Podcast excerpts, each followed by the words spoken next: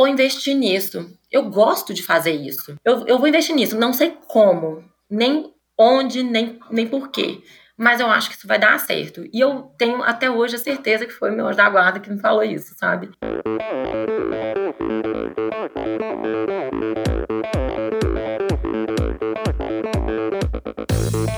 Olá pessoal, aqui é o Nalberto Vôlei. Olá, aqui é o Paulo Kakinov. Oi pessoal, aqui é a Gabriela Mansur. Oi pessoal, aqui é a Bettina Norscheiter. Oi, aqui é a Pamela Oliveira. Olá, aqui é o Guilherme Tâmega e, e esse é o Endorfina Podcast. Sou Michel Bogli e aqui no Endorfina Podcast você conhece as histórias e opiniões de triatletas, corredores, nadadores e ciclistas, profissionais e amadores.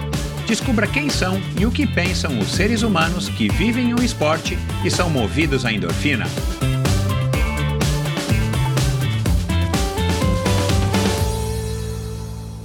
Olá, seja bem-vindo a mais um episódio do Endorfina Podcast. Esse e todos os episódios são editados pela produtora Pulsante.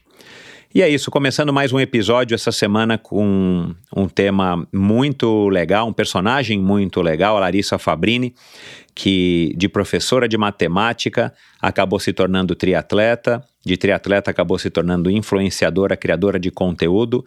E, e, apenas a matemática ela acabou largando e substituiu a matemática pelo, empreendedorismo, pelo empreendedorismo, e ela faz tudo isso de uma maneira muito bacana, muito fluida, muito articulada.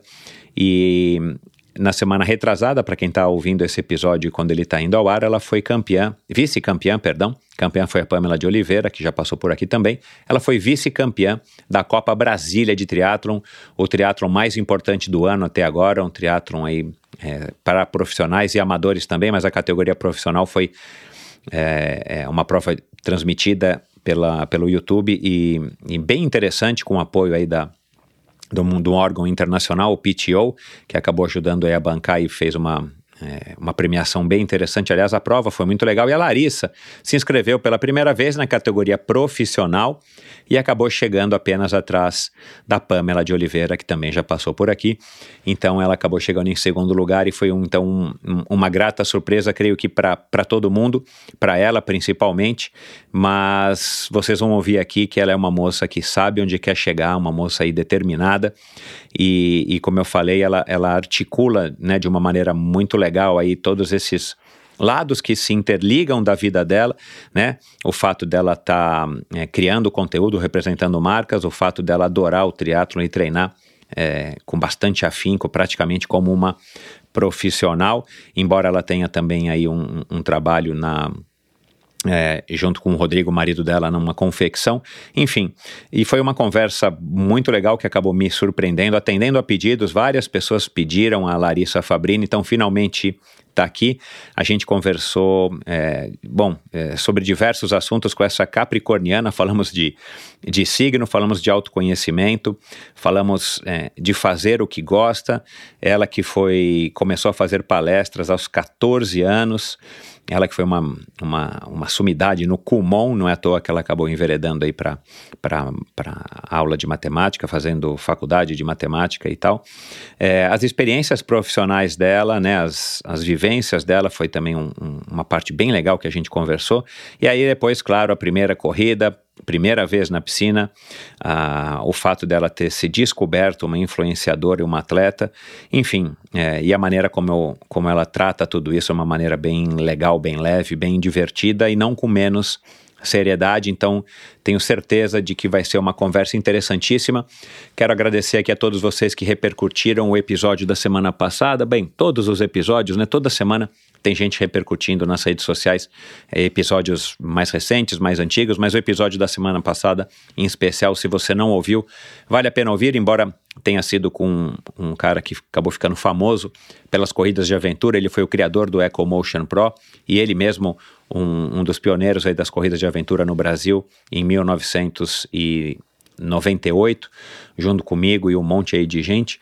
Ele passou aqui nesse, nessa nossa conversa uma visão bem legal, um cara bem maduro, um cara aí que, que tem uma posição privilegiada já hoje é, de poder olhar para trás e ver tudo que construiu e tudo que aprendeu, principalmente é, tudo que ele, o que ele trouxe é, para a vida dele, o que ele conseguiu extrair do esporte, ele que passou por diversas modalidades, mas foi de fato a corrida de aventura quem fez com que ele se transformasse na pessoa que ele é e que tivesse a cabeça que ele tem hoje. Então, vale a pena você ouvir se você quer ouvir uma história inspiradora, uma história é, para comprovar como de fato o esporte ele ensina, ele transforma, ele serve como um catalisador das vivências que a gente tem normalmente numa vida, mas o esporte ele acaba acelerando muitas coisas e fazendo com que a gente se desenvolva e se é, e evolua de uma maneira talvez mais rápida, talvez menos indolor e muito mais divertida com certeza. Então, muito obrigado a vocês. Se você ainda não assina a newsletter do Endorfina, vai lá no meu site. Se você é, acha que esse episódio, que esse projeto, perdão, esse episódio também é, vale uma contribuição financeira, financeira da sua parte, vá lá no meu site endorfinabr.com você vai lá descobrir como é que você, você descobre rapidamente como é que você apoia o projeto financeiramente, como é que você assina a newsletter. Aliás, a newsletter toda sexta-feira, uma dose extra de inspiração para o seu final de semana é muito bacana. As pessoas têm elogiado bastante, então vai lá. Se você não assina, clica lá no, no né, pensa lá, preenche lá o seu nome, o seu e-mail e já na próxima sexta-feira você vai estar recebendo esse e-mail. E é isso, conto com o seu apoio, conto com a, suas, com a sua participação, com as suas sugestões e quero dizer que esse episódio ele é uma parceria do Endorfina com a Confederação Brasileira de Triatlon, que aliás faz poucos dias comemorou 30 anos de existência, 30 anos de, de organização dessa entidade. Eu estava lá quando essa entidade é, surgiu e é legal saber que eles já estão com 30 anos de existência. Claro, passou por diversas gestões, por diversos formatos e, e enfim, né, claro, é, como tudo está é, sempre evoluindo e de fato eu posso garantir a vocês que agora nessa, nessa, nesse começo aqui da, da, da terceira década do, da Confederação Brasileira, eles estão na melhor fase, isso eu posso garantir. E essa parceria, óbvio, tem o objetivo de fortalecer cada vez mais o triatlon e, claro, presentear os seguidores aqui do Endorfina, você e o triatlon e do Triatlon Brasil, como é que é a, como que a confederação se, é, se autodenomina hoje, né? Mudou de Confederação Brasileira de Triatlo, embora seja uma confederação, mudou para Triatlon Brasil.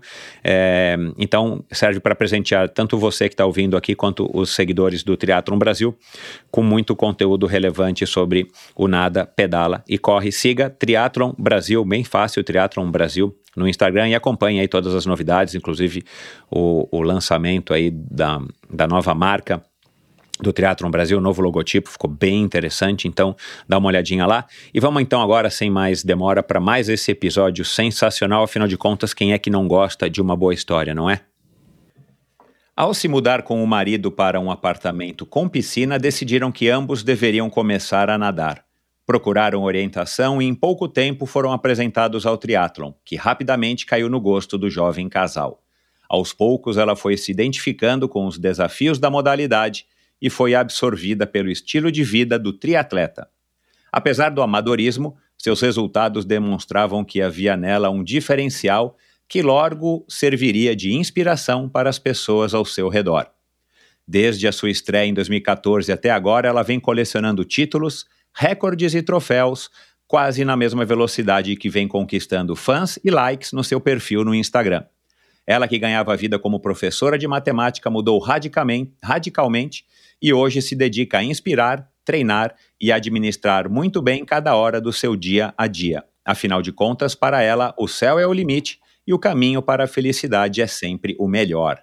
Conosco aqui hoje a ex-professora de matemática e psicopedagoga, a triatleta campeã ansiosa, intensa e comunicativa, capricorniana Larissa Maria Fabrini de Oliveira. Seja muito bem-vinda, Larissa. Nossa, muito, muito obrigada. Eu adorei essa apresentação, meu Deus. Sabe mais de mim do que eu mesma.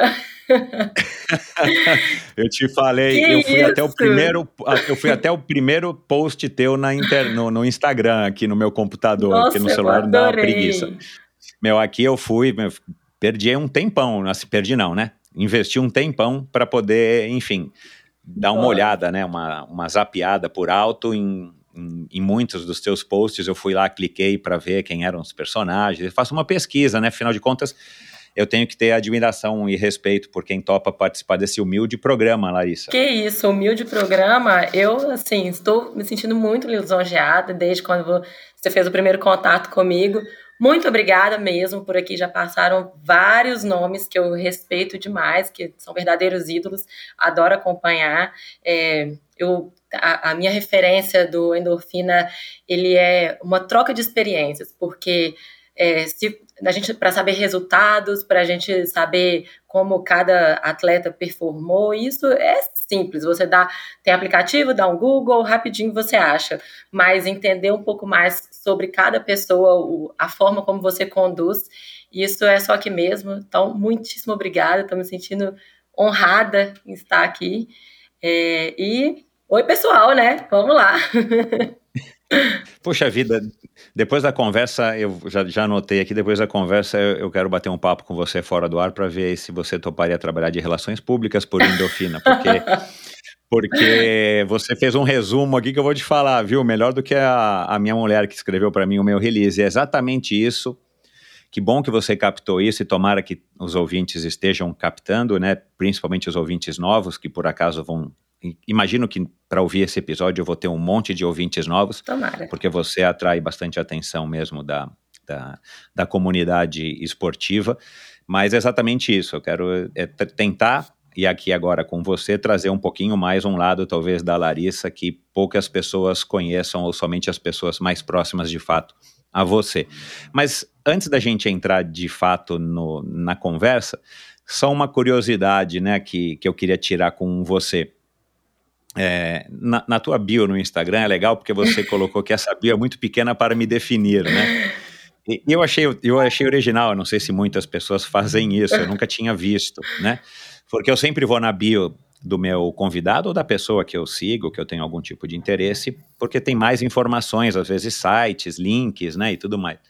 E o teu tinha isso, né, muito pequena para me definir, é verdade, né? É, depois que eu dei uma pesquisada e olhei todo o teu Instagram, é, deu para perceber que você é uma mulher muito intensa, né? Você falou isso em algumas vezes, alguns vídeos que eu assisti é, com você para preparar a pauta. Você é, você é uma típica capricorniana no seu entendimento? Eu não entendo nada de horóscopo, mas eu queria saber a tua opinião super. a respeito Acho que eu sou de quem super. é a Larissa. é, eu sou capricorniana com ascendente em Ares.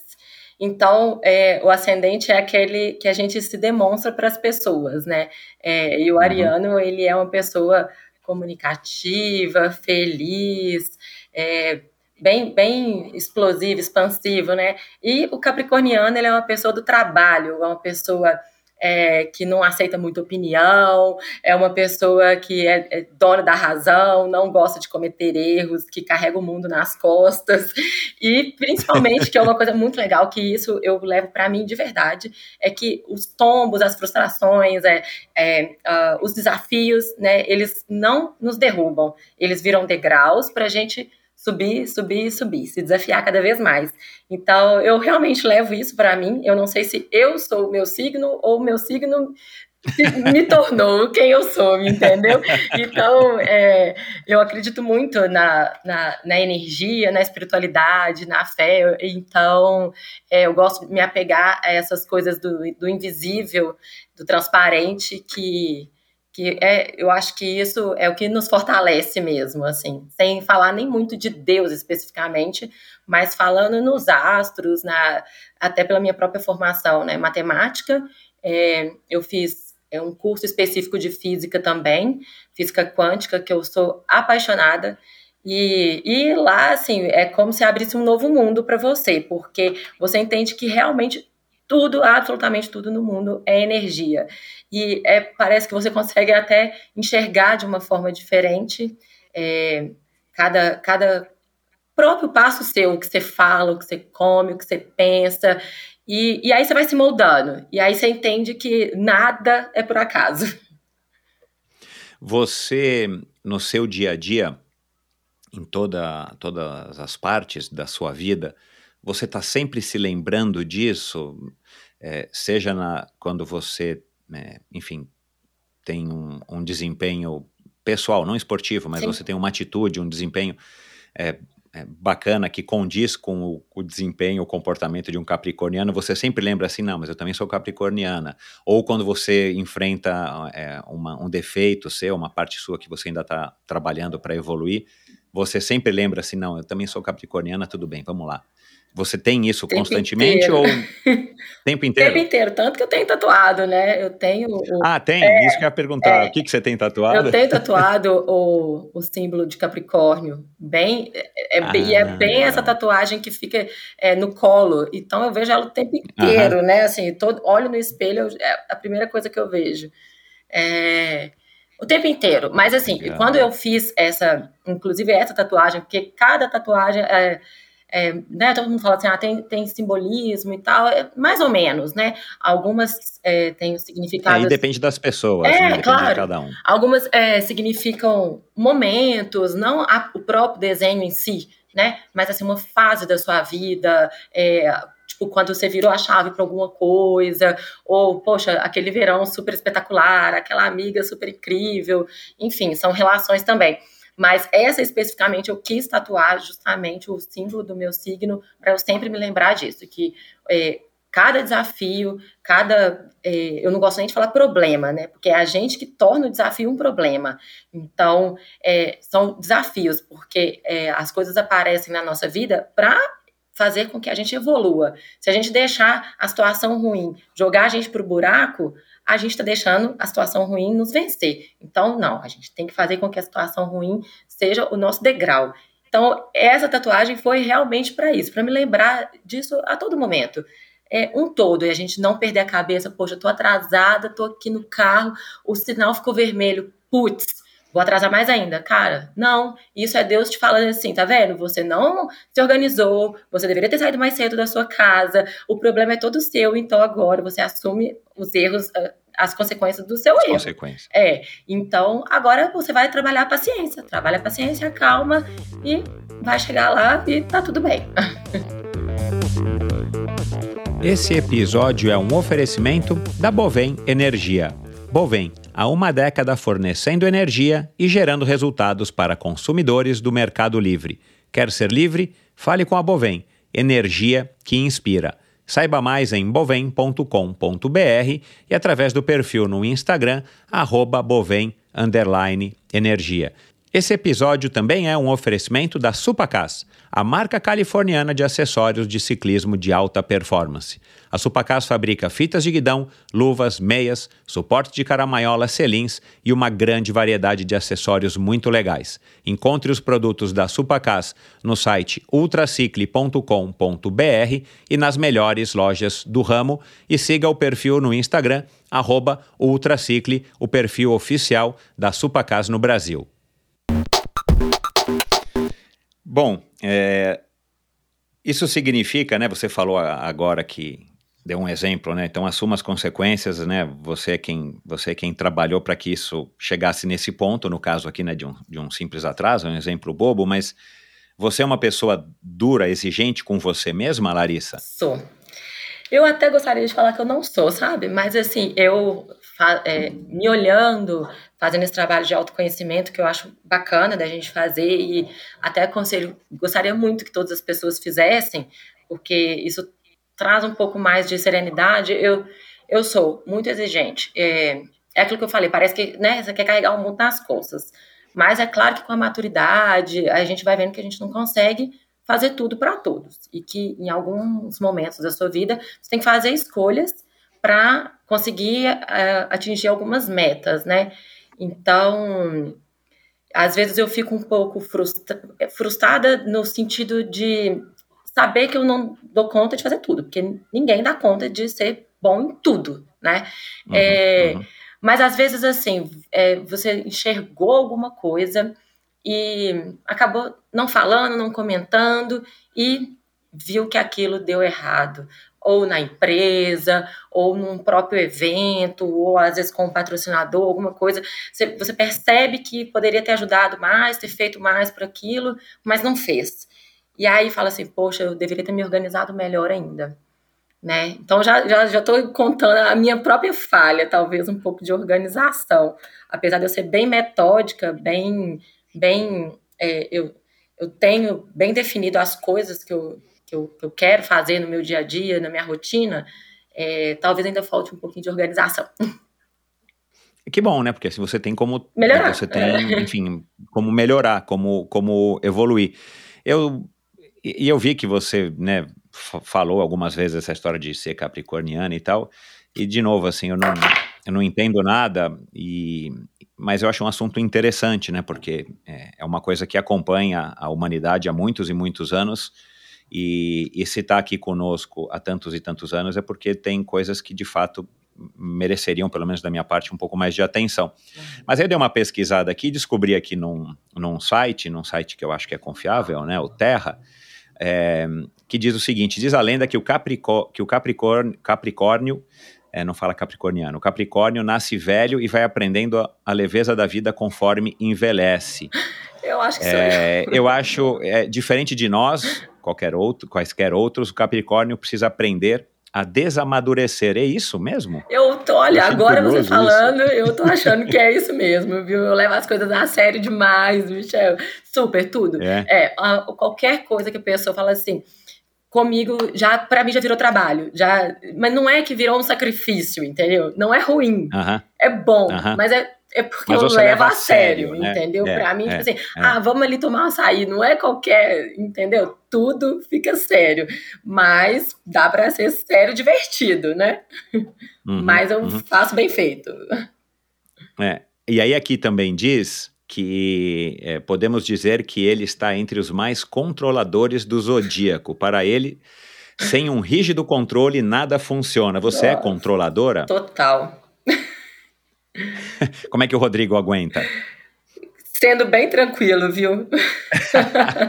eu ia falar, eu, quer dizer, eu imaginei isso, né? Eu falei, se tem uma mulher assim, capricorniana como você, tem que ter um cara que, que realmente acate, seja tranquilo, porque ele, e apazigue, né? Porque se ele for um cara também, talvez capricorniano. Não, ele é de é, gêmeos. confusão. E de gêmeos, uh -huh. muda opinião toda hora, uma hora ama, outra hora odeia. e eu consegui já conviver com isso aí. Tem hora que eu fico meio louca, né? Normal, uhum. mas aí a gente vai, vai se adaptando. Mas assim, eu sou controladora, mas eu não sou mandona, o que é diferente, uhum. assim. É, uhum. A, a, gente conversa bem, sabe respeitar bastante o limite um do outro, e já tem tanto tempo que a gente tá junto, que acaba que a gente gosta de fazer as mesmas coisas. É impressionante. Às vezes nem eu sei o que eu quero fazer, e ele já sabe o que eu quero é. fazer. É, é. é assim, é, é, é, bizarro, né? Mas a gente observa mesmo em, em alguns casais que estão mu há muito tempo juntos, embora o muito tempo de vocês, proporcionalmente para a vida de vocês, vocês estão que há 7, 8 anos, 11, né? 11. 11 anos, é. é. Para quem tem 33 é bastante. É né? muito um terço tempo. Da, é. da, da, tua vida, sendo que o primeiro terço você era uma menina, não sabia nem o que você estava fazendo. Então, assim, é bastante, né, é. da tua vida. Mas é legal, né, como acontece isso, o convívio, né, a rotina com outro ser humano, muitas vezes acontece é, dá nisso, né? Tipo, é, se mistura, né? E, e aí tem, tem, tem um lado bom disso e tem um lado que às vezes não é tão bom, né? É. Quando um não sabe o que quer, aí fica muito indeciso, enfim, ou quando um vai se, é, se sobressaindo na relação é, de, diante dessa circunstância é, em relação ao outro, né? Enfim. Eu acho que a gente tá já passou por disso. todas essas fases, assim, quando o Rodrigo. Excelente, é... porque isso dá, isso dá maturidade para a relação. I, i, igual ao. A gente vai falar aqui bastante de esporte, mas é igual no, no esporte. Quanto mais você vive, quer dizer, em tudo na vida, né? É. Quanto mais experiência você tem, quanto mais vivência você tem, mais fácil fica de você diagnosticar, né? As situações, olhar melhor e saber como é que você vai enfrentar os desafios, enfim. É né? isso. Legal. Agora, só mais uma coisa que, que também eu achei é, curioso, né? E, e, e, não sei, né? Eu, eu te conheço pelas redes sociais e, e eu estou entendendo que você pelo menos parece ser muito espontânea nas redes, né? Mas aqui diz que os capricornianos são os mais trabalhadores do zodíaco. É ah, isso mesmo? Não, eu trabalho o dia inteiro da hora que eu acordo até a hora que eu, eu durmo. É, eu acho que é o tempo inteiro. Tudo, é como eu falei, tudo vira trabalho. Mas tudo não é trabalho, questão de dinheiro, entendeu? É porque é, é, é, tudo vira trabalho e o meu trabalho é meu lazer, entende? É assim, eu só faço o que eu gosto. Então, por isso que uhum. dá certo. É, uhum. não, não tem como, eu não consigo realmente fazer uma coisa que eu não quero fazer. Eu não sei se eu já aprendi isso, se veio da minha mãe também. É, mesmo sempre foi assim. Pô, não tô feliz naquele trabalho? Não, troca, arruma outro. E sempre foi assim. Então, tudo vira trabalho. E a história do, de ser é, bastante espontânea, aí eu acho que já tem a ver com, com o signo de Ares, que é o meu ascendente. Legal. Gente, a galera Vou- que vai escutar esse podcast não vai entender nada.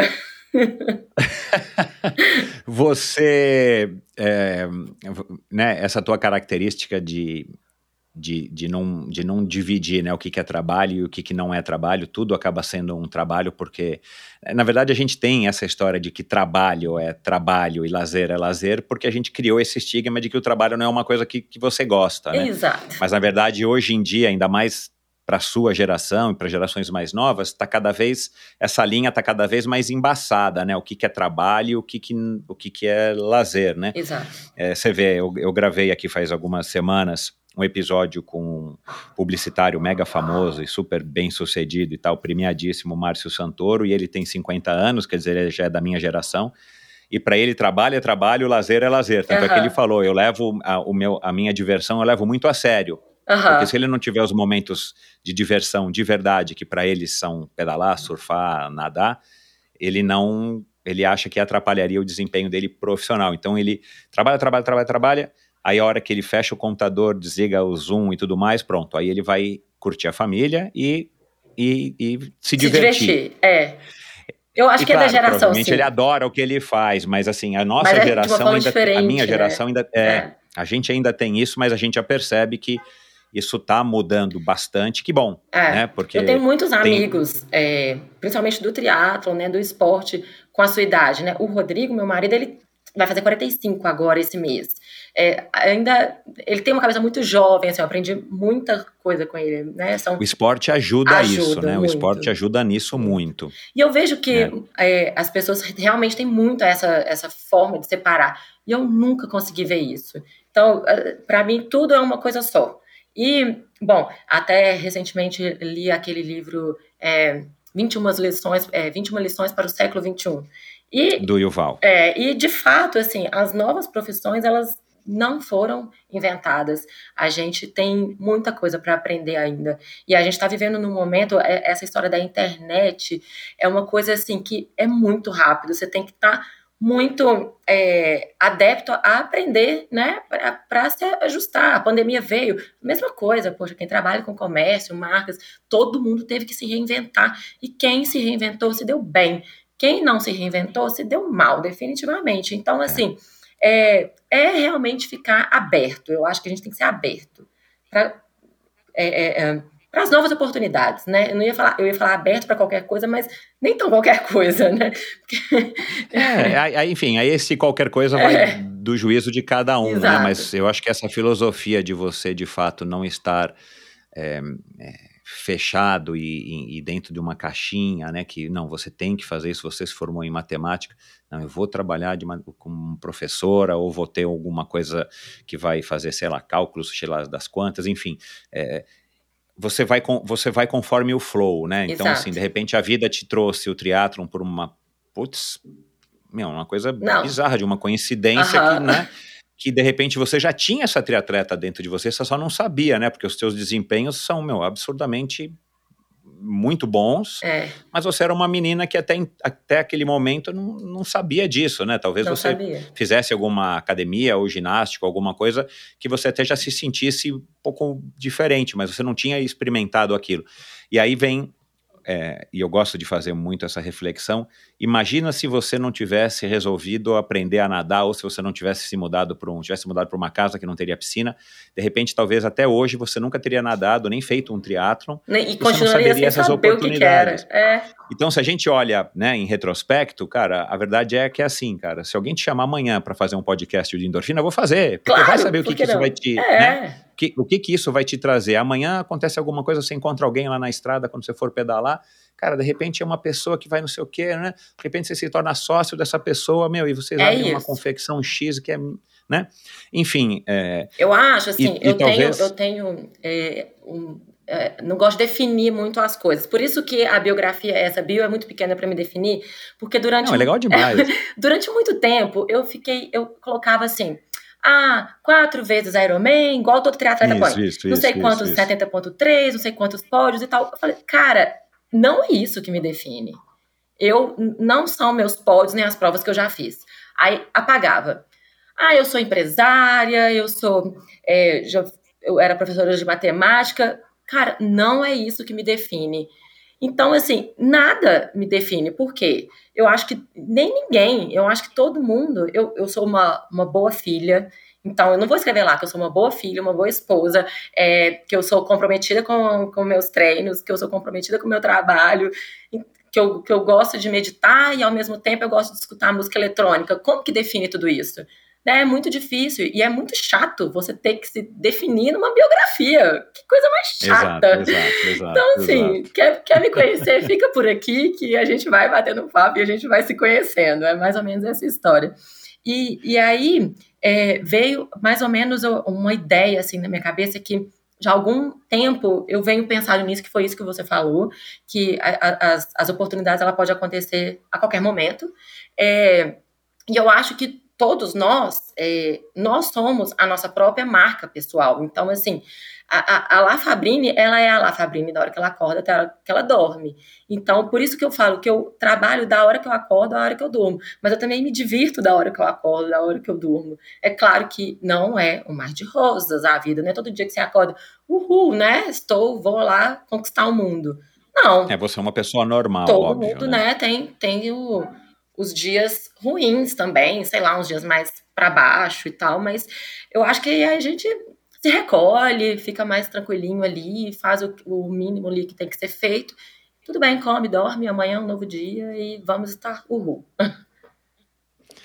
Eu quero abordar um pouco mais é, é, a respeito das redes sociais, essa questão daqui a pouco, mas vamos organizar um pouco Vá. aqui a conversa. Você falou que, né, que você é, enfim, eu, eu li aqui na- nesse site aqui do Terra, que os capricorniana, capricornianos são, segundo o site, é, os mais trabalhadores do zodíaco.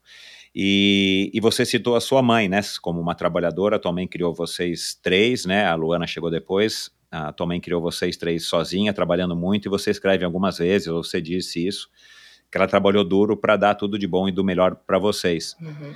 O quanto de- dessa, dessa característica da tua mãe você enxerga em você, por exemplo? Tudo. Tudo. Muito. ela, é, sem dúvida. é, nossa, ela já teve Mas vocês muito- eram uma família humilde, tipo, né? Você, Tipo, foi, bem você ficava com a tua avó É. para poder tua mãe trabalhar e tua mãe conseguiu proporcionar com dignidade, né, educação, tudo que vocês precisavam. É, mas a gente estudou escola foi uma pública, vida- normal, como Aham. qualquer é, família no Brasil, assim, eu acho. É, minha mãe separou do meu pai, eu tinha dois anos, ela estava grávida do meu irmão. A gente morava em Vitória, né, em Vila Velha, no Espírito Santo, fomos para Vitória. você nasceu lá. Nasci né? lá. E a gente foi para Vitória porque a minha madrinha eh, se mudou para Vitória eh, anos anterior por, por questões de trabalho, oportunidade de trabalho. E lá ela ficou a vida inteira, tá lá até hoje. Eh, e aí, até os meus cinco anos, minha mãe ficou batalhando, tentando de tudo pra gente continuar morando lá. Não deu certo. Minha avó falou assim: volta para BH, porque aqui eu cuido suas crianças e você vai trabalhar. E aí foi Claro. isso.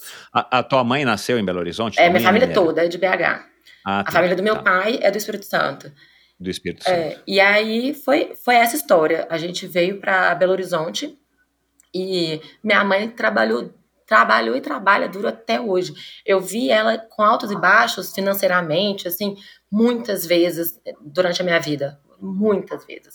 Montava um negócio, o negócio não dava certo, quebrava. Trabalhou como é, gerente de boliche. Ela sempre estava fazendo alguma coisa ligada à comida. Ela, mais tarde, um pouco bem mais velha, ela fez o curso de gastronomia, mas enfim, ela sempre trabalhou muito é, com atendimento à pessoa. E eu vi isso acontecer muitas vezes. E o, o que ela me passava era que, assim, independente do que acontecesse, ela estava forte e pronta para trabalhar muito e trabalhar duro. E por quê? Para poder criar os filhos dela. Então, é, foi isso que eu vi na minha vida. Então, eu fui criada pela minha mãe e minha avó. É, minha avó não é aquela, não era aquela vovozinha que fazia bolinho de chuva, muito pelo contrário, fazia nada disso. Era a minha avó ela era muito rígida, bem rígida mesmo. A gente tinha, ela tinha uma correia que ficava atrás da porta da cozinha, que chamava a brasileira. Então, assim, se você fizesse alguma coisa de errado ou que desagradasse a ela, ela falava: a brasileira tá lá.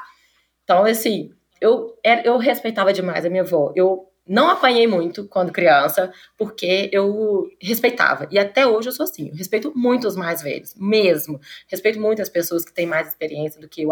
Eu gosto de ouvir essas pessoas. E às vezes eu fico até um pouquinho indignada quando eu vejo o, o jovem, o adolescente que não escuta um pouco os mais velhos, sabe? Porque eles que têm a maior bagagem de vida, não importa se é doutor, se é tem pós-graduação, se não tem, não importa, ele tem mais experiência de vida, então acho que essas pessoas têm mais para ensinar pra gente.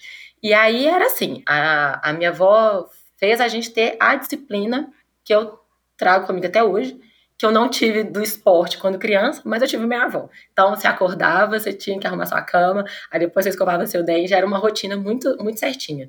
É, durante a semana não existia brincar na rua, só podia brincar na rua a partir da sexta-feira. Chegava da escola, tinha que tirar o uniforme, pendurar no preguinho atrás da porta, não podia ficar com o uniforme. Então, assim, são várias coisinhas que. Ela, ela, ela criou vocês como uma mãe, né? Como mãe. Provavelmente é. ela foi assim com a sua, né? Exato. E não sei se sua mãe tem irmãos, mas ela foi uma mãe assim.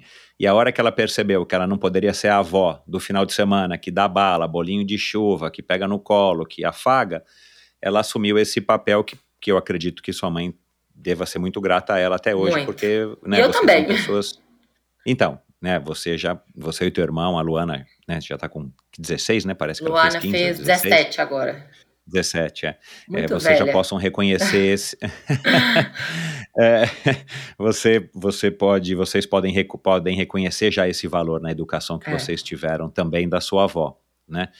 É, você acha que você se adaptou a esse estilo rígido é, da sua avó e também, claro, da sua mãe, porque eu imagino que sua mãe também compactuava com isso? Ou você foi, é, você tipo já era assim? Porque, por que que eu estou perguntando isso?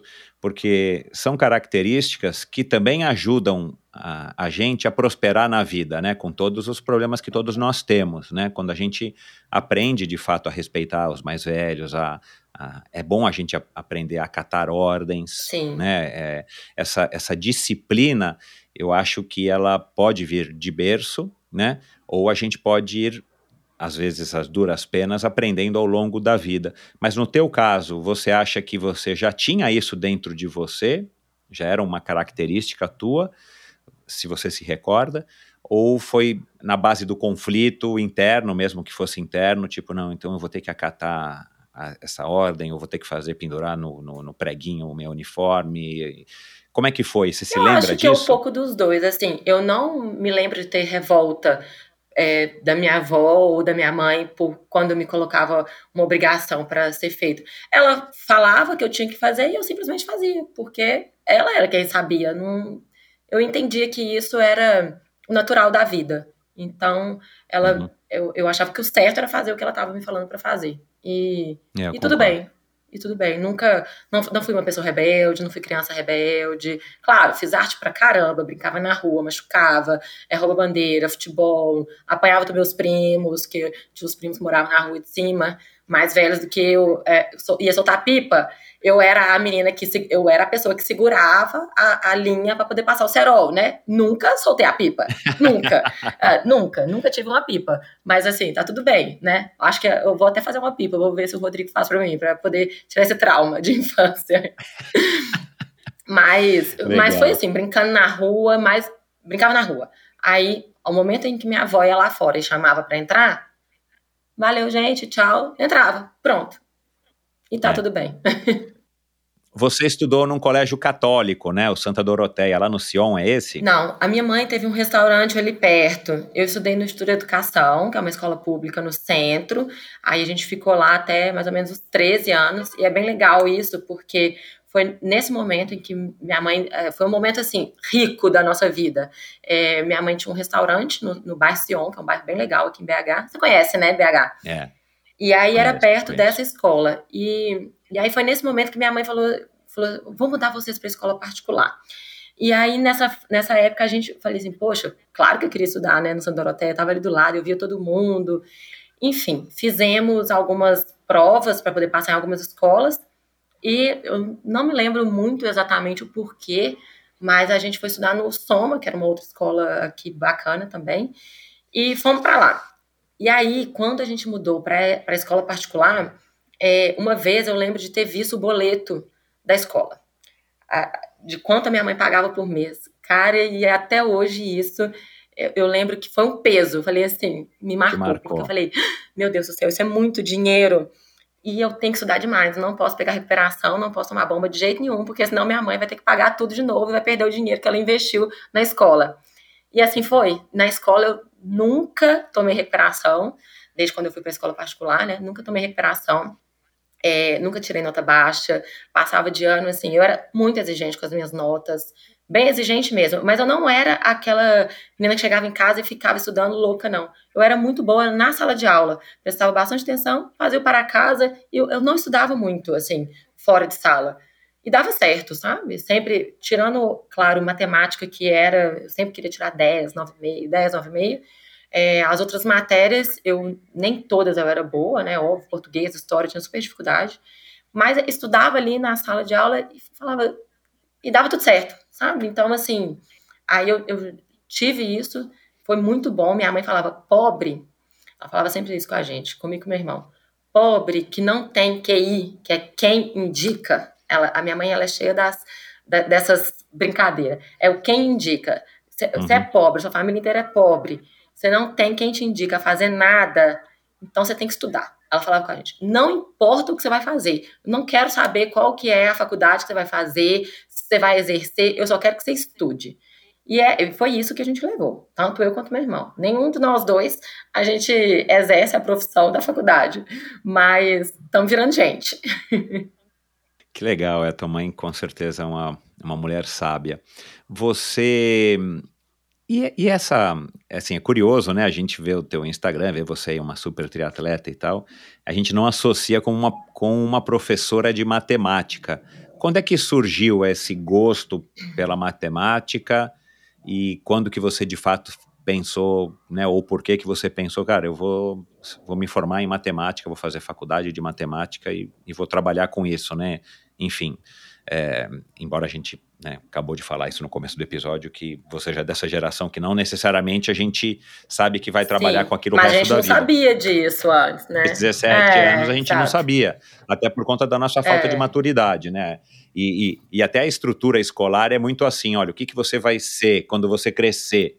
Né, tipo, aí de novo, quer te definir numa bio. O que, que você quando vai ser cre... quando crescer? Nossa, frasezinha é, mais chata, né?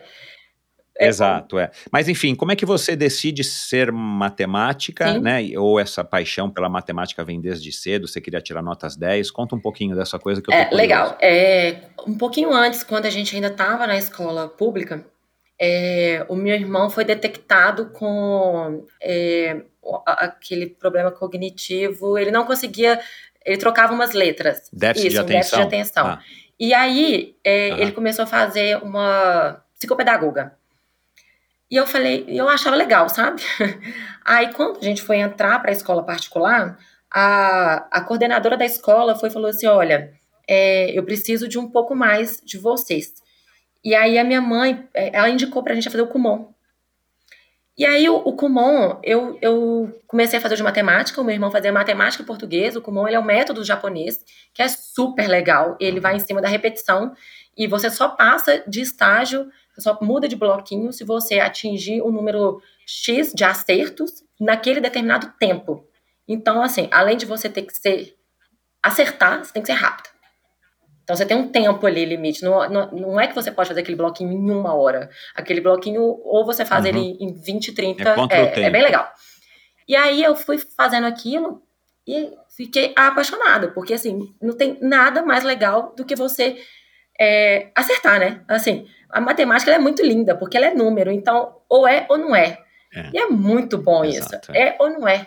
Mas isso o quê? Com 14, 12, 15 12. anos, mais nova? Comecei com ah, 12, tá. uhum. aí com 13, a gente, eu mudei para escola particular e eu tinha uma professora de matemática lá nessa escola que eu achava ela eu falava, gente, eu quero ser ela quando eu crescer, que eu achava ela linda, ah, achava ela linda, super inteligente, e eu achava ela muito estilosa, porque ela ia trabalhar completamente diferente de todas as professoras, ela dava aula, as roupas eram muito legais, E ela tinha um Fusca muito bacana, que o Fusca era todo estilizado. Eu achava ela sensacional, super. E ela era realmente. Ela era é, moderna para para a época, assim. Ela, inclusive, ela levava uns estudos diferentes. É, no final do ano, a gente começou, ela estava estudando, ela começou a aplicar a prova para a gente, ela colocava música, é, ópera para tocar. Que ela falava, a música ajuda vocês a concentrar. E eu sempre tive isso comigo. Então, eu lembro que eu já amava muito música. E, de fato, olha, agora pensando assim, eu tenho muito mais dela na minha vida do que eu imaginava. É, eu sou. É então, legal isso, né? Legal demais.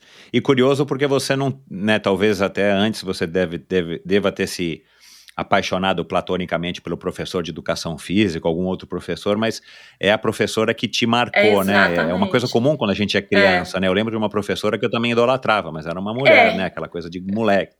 Você, você teve essa professora que te inspirou, e não é a primeira convidado, o primeiro convidado que tem que passou pelo endorfina aqui, que conta isso, que teve um professor que inspirou.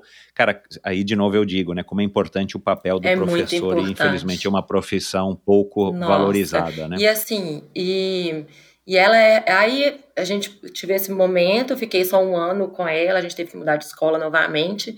E eu continuava fazendo o Kumon, e foi muito legal a minha trajetória no Kumon também, porque é, bom, eu sempre muito dedicada, né, muito esforçada e me, sempre me cobrando, eu me destaquei também dentro do Kumon. E com 14 anos, eu fui convidada para ser também uma orientadora. Então, eu já estava com 14 aprendendo coisa de. É, coisa de 17 anos. Eu me formei no Kumon com, é, com, com 16 anos. E e eu já, assim, já sabia muito sobre a faculdade de matemática, muito é, da parte de cálculo, né? Então, eu já sabia muito sobre isso. É, dentro do Kumon também foi uma história bem legal que eu tive, porque fui convidada várias vezes para dar palestra, mesmo com essa idade. Eu lembro de ter dado tipo umas três palestras em escolas, é, para falar realmente do método, como ele influenciava na minha vida. Eu é, não me lembro como foi a preparação, como foi a, a palestra, assim, é, mas eu lembro que foi bem vergonhoso. Eu lembro que eu fiquei com, com, a, com o rosto bem queimado, de, de calor, de vergonha, mas eu lembro que deu certo. E aí, como eu já, Cara, já me dava bem com a matemática, aí depois nas escolas que eu estudei, eu era convidada para dar monitoria, né? E, e já recebendo por isso, né? Eu já recebia dinheiro, né? Era trabalho. Então, claro que é bem pouco, mas enfim, já recebia por isso. É, e eu falava assim, cara, eu gosto de matemática, eu amo matemática, eu domino muito a matemática e eu gosto de ensinar. É, e eu, então, eu falei, vou fazer matemática. E aí eu fiz, escolhi o curso de licenciatura. É, quanto mais eu estudava matemática, mais eu entendia que eu queria realmente ser professora de matemática. E, e aquilo é, eu entendia também. Aí, quando eu comecei a dar aula, que eu vi que era muito desafiador, porque aí eu fui. A, as primeiras aulas eu dava sempre particular. É, e era muito bom você ver o esforço do seu aluno, porque tá você e mais um aluno, ou dois ou três, e aquilo você constrói né? Você consegue ensinar para o seu, seu aluno, você, você, pode voltar. As, as, mães confiavam em mim e falavam assim: olha, a gente vai voltar um pouquinho, foi muito do que eu aprendi do método comum. A gente vai voltar um pouquinho ali atrás, que ele não está sabendo função, mas é porque ele não sabe fazer soma de fração.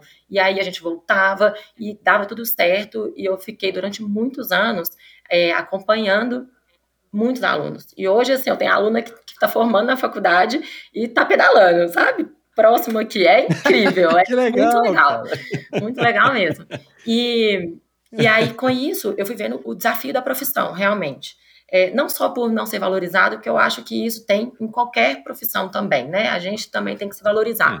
É, mas o desafio era muito grande, porque eu vejo que nas escolas, o que menos a gente ensina é a matemática em si. Eu fui dar aula em algumas escolas públicas, assim, de periferia mesmo, e, poxa, você via que os alunos iam para a escola para comer. Então, é, é, um mundo bem, bem mais desafiador, né? É, fiquei durante muito tempo trabalhando ainda em escola pública e escola particular.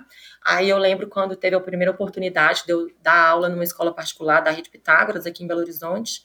Nossa, foi incrível. E aí, detalhe, eu morava super longe do lugar, aí tinha que acordar às 4h20 da manhã para pegar o primeiro ônibus às 5h30 da manhã para estar dentro da sala de aula às 7 da manhã. E, bom, o que, que é acordar às quatro e meia da manhã para ir pedalar, né? não tem como não, não ir feliz para acordar, é, às quatro e meia da manhã. E mesmo indo para trabalhar, eu ia muito feliz, muito feliz mesmo, porque era uma oportunidade de estar dando aula é, numa escola tão bacana, né? E, bom, aí foi algum tempo assim, nessa fase que eu estava dando aula, eu já conheci o Rodrigo, e eu já, já tinha passado pelas minhas experiências de trabalhar em shopping, porque eu precisava de pagar minha uhum. faculdade e ao mesmo tempo tinha que me sustentar, né, e ajudar um pouco em casa. E conseguir uh, trabalhar na, no shopping era, era muito bom, se pagava muito bem, né, Cê, quem, é. quem vende, cara, é impressionante como que é, é legal, assim. E, e aí eu já, já, já estava com essa experiência, fazendo a faculdade, eu não conseguia deixar, é, trabalhar na minha área, poder pagar o curso, porque não, não era suficiente. Então, não, é, era, não era suficiente. O Rodrigo, quando a gente se conheceu, o Rodrigo, meu marido, né? Ele era já empresário, ele tinha uma marca que chama Boundless, que é hoje ela não tem mais, mas ele era uma marca assim, bombava muito na época, ele chegou a ter, sei lá, 35 lojas ao mesmo tempo. Então, foi, foi bem legal. E aí, durante um tempo, aí, depois de uns dois anos, assim, que a gente estava junto, surgiu uma oportunidade onde ele e os sócios dele me convidaram para eu tomar conta de uma loja. Era Natal e eles precisavam de alguém que entendesse tudo da marca, que fosse de confiança e que soubesse vender. Então, é, uhum. após esses meus dois anos aí de experiência dando aula, eu falei, pô, claro que eu quero, né? Lógico. Então, Ótimo. eu fui conciliando ainda em um mês, dois meses, dando aula e gerenciando a loja.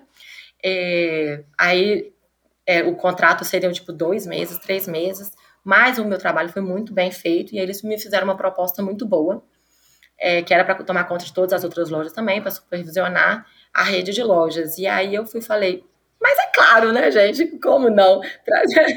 Como não? Uma proposta dessa, né? Claro, e pô. trabalhar Exato. com vendas é muito legal, porque é muito dinâmico, é divertido. E eu adorava, adorava mesmo. É, então foi uma experiência incrível. Eu fiquei mais ou menos uns dois anos trabalhando com eles nesse momento. E a gente começou a morar junto, mais ou menos nessa mesma época, e aí foi mais ou menos quando o triatlo entrou e as minhas enteadas, eu tenho duas enteadas, é, uma de 13, é, na época elas tinham 13 e 14, vieram morar com a gente, foi uma confusão maluca na nossa vida, porque eu tinha 25 anos e, e elas numa idade né, bem desafiadora, mas nossa foi difícil para todo mundo, né? Principalmente para elas, tadinhas. Eu até. É, é, é. é, mas elas são tão especiais, assim, não, não é porque são as minhas enteadas, nem filho do meu marido, não, mas é porque é delas mesmo. Que a convivência foi o melhor possível dentro do que a gente tinha na época. E, uhum, uhum. e aí uh, eu também me cobrava em ser boa para elas e eu queria passar um pouquinho dessa minha disciplina, de tudo que eu aprendi com a minha avó e com a minha mãe para elas, mas a criação delas era muito diferente, a criação do Rodrigo era muito diferente da minha. Então teve um momento que tudo se chocou e eu fui falei, cara, eu não quero ser a madrasta, eu quero ser a boa drasta. Então, a partir de agora, eu não faço mais nada que seja chato. E aí eu deixei a parte chata para ele e fui tentando fazer o máximo claro. a melhor parte. Então, tentava ajudar elas a montar looks para as resenhas e cheguei a dar muita aula particular para elas. Enfim, foi mais um desafio também. Elas ficaram mais ou menos um ano e meio, dois aqui com a gente e voltaram a morar com a, com a mãe delas. É, hoje as meninas estão fazendo 20, elas fazem aniversário, acabaram de fazer aniversário, 22 e 21 anos, é assim, faculdade. Não, Uau. elas estão assim, uhum. voando, voando, dá um baita orgulho de ver mesmo. E, e aí eu fiquei nessa experiência do shopping, que, que é muito legal, um dinamismo incrível. É, porém, a gente começou a relação ficar ruim, né? Minha e do Rodrigo, por vários motivos, a empresa também começou a ir mal, e eu tive que decidir, falei assim, vou sair, né? Vou sair e não tinha nenhum emprego em vista, nada. Eu vou sair, não tem problema, o mais importante é realmente a nossa relação, né? O nosso amor, nossa vida. E aí saí da empresa, a gente fez o acerto e tal. O que, que eu fiz? Voltei a dar aula.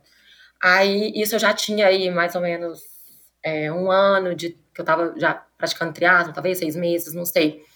É, e no meio disso tudo, uh, apareceu uma oportunidade também, assim, do nada no meu telefone, já estava dando aula, e apareceu essa oportunidade de uma pessoa que trabalhou comigo na própria Boundless, que era essa empresa do meu marido, é, que para eu gerenciar é, a parte comercial toda de uma marca grande de bolsa requintada aqui BH, que é, que é a Isla, que é bolsa fina de, de, de pedras preciosas e tal, é, de festa.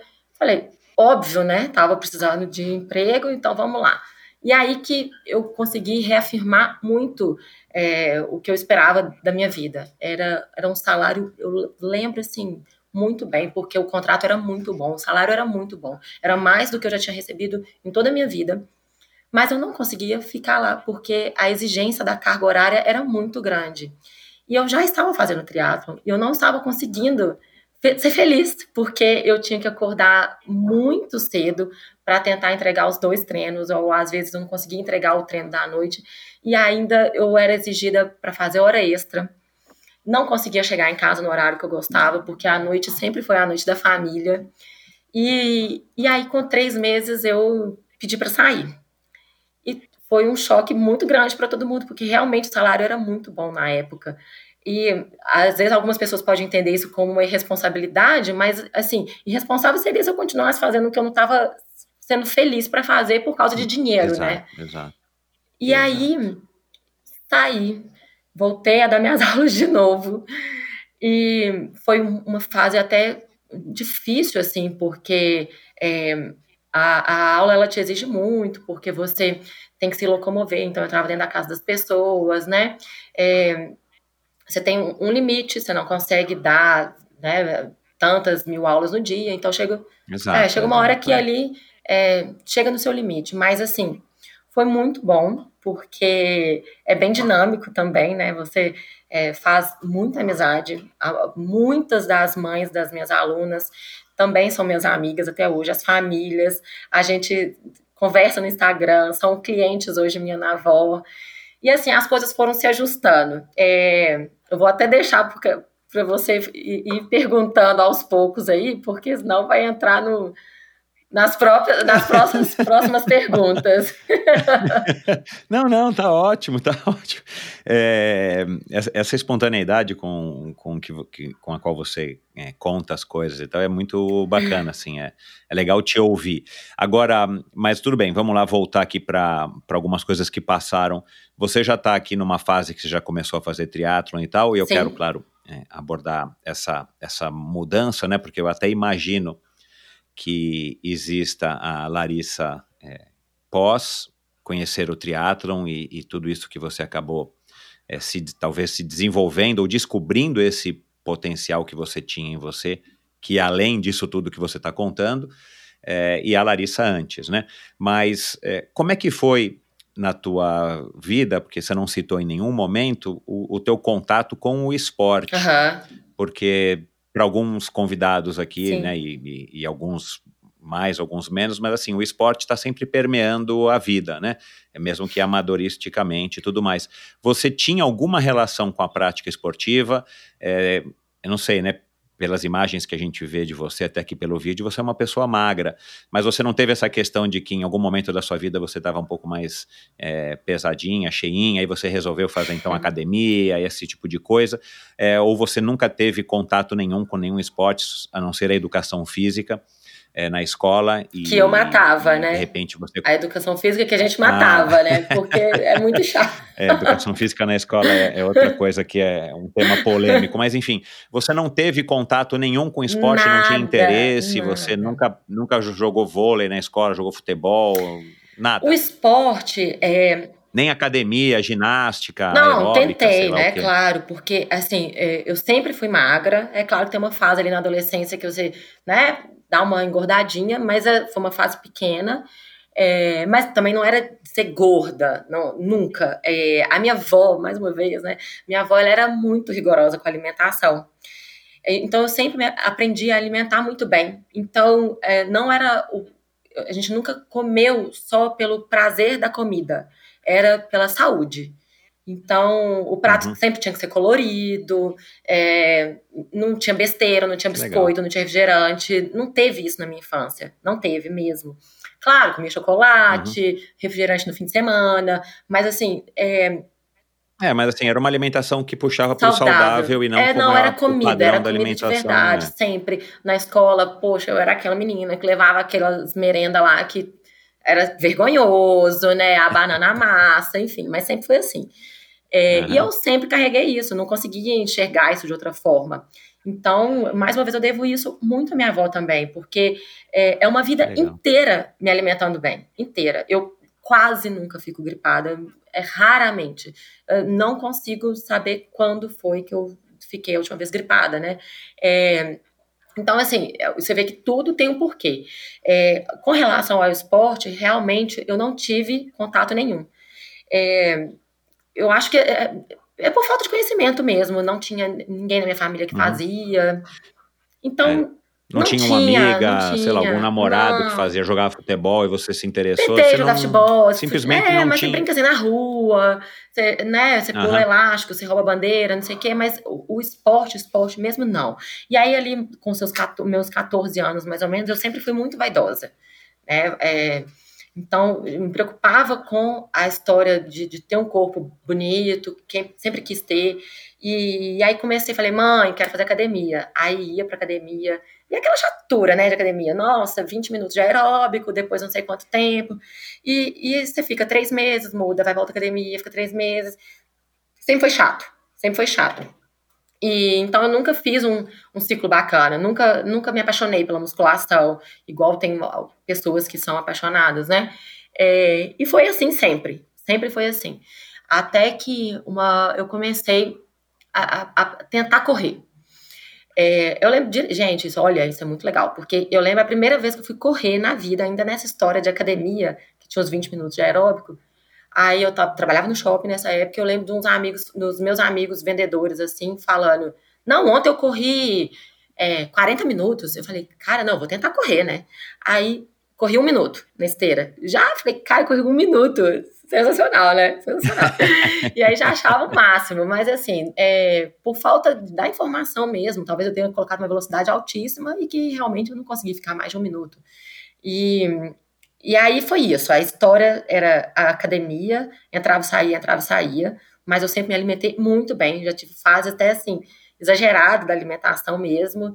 É, hoje eu sou bem mais relaxada, bem mais tranquila. O triatlon me trouxe essa clareza também. O esporte, né? Ele traz essa clareza que é, Queijo é saudável sim, porque tem hora que você acha que tudo que tem lactose é, não é saudável, que tem, não tem, é, que você tem glúten não é saudável. E o, o é, esporte uh -huh. te, te, abre um, um mundo, é, não só nas relações é, com pessoas, né, mas também com, com relação à alimentação em si. Então, mais uma vez, eu sou muito grata ao esporte também por essa transformação.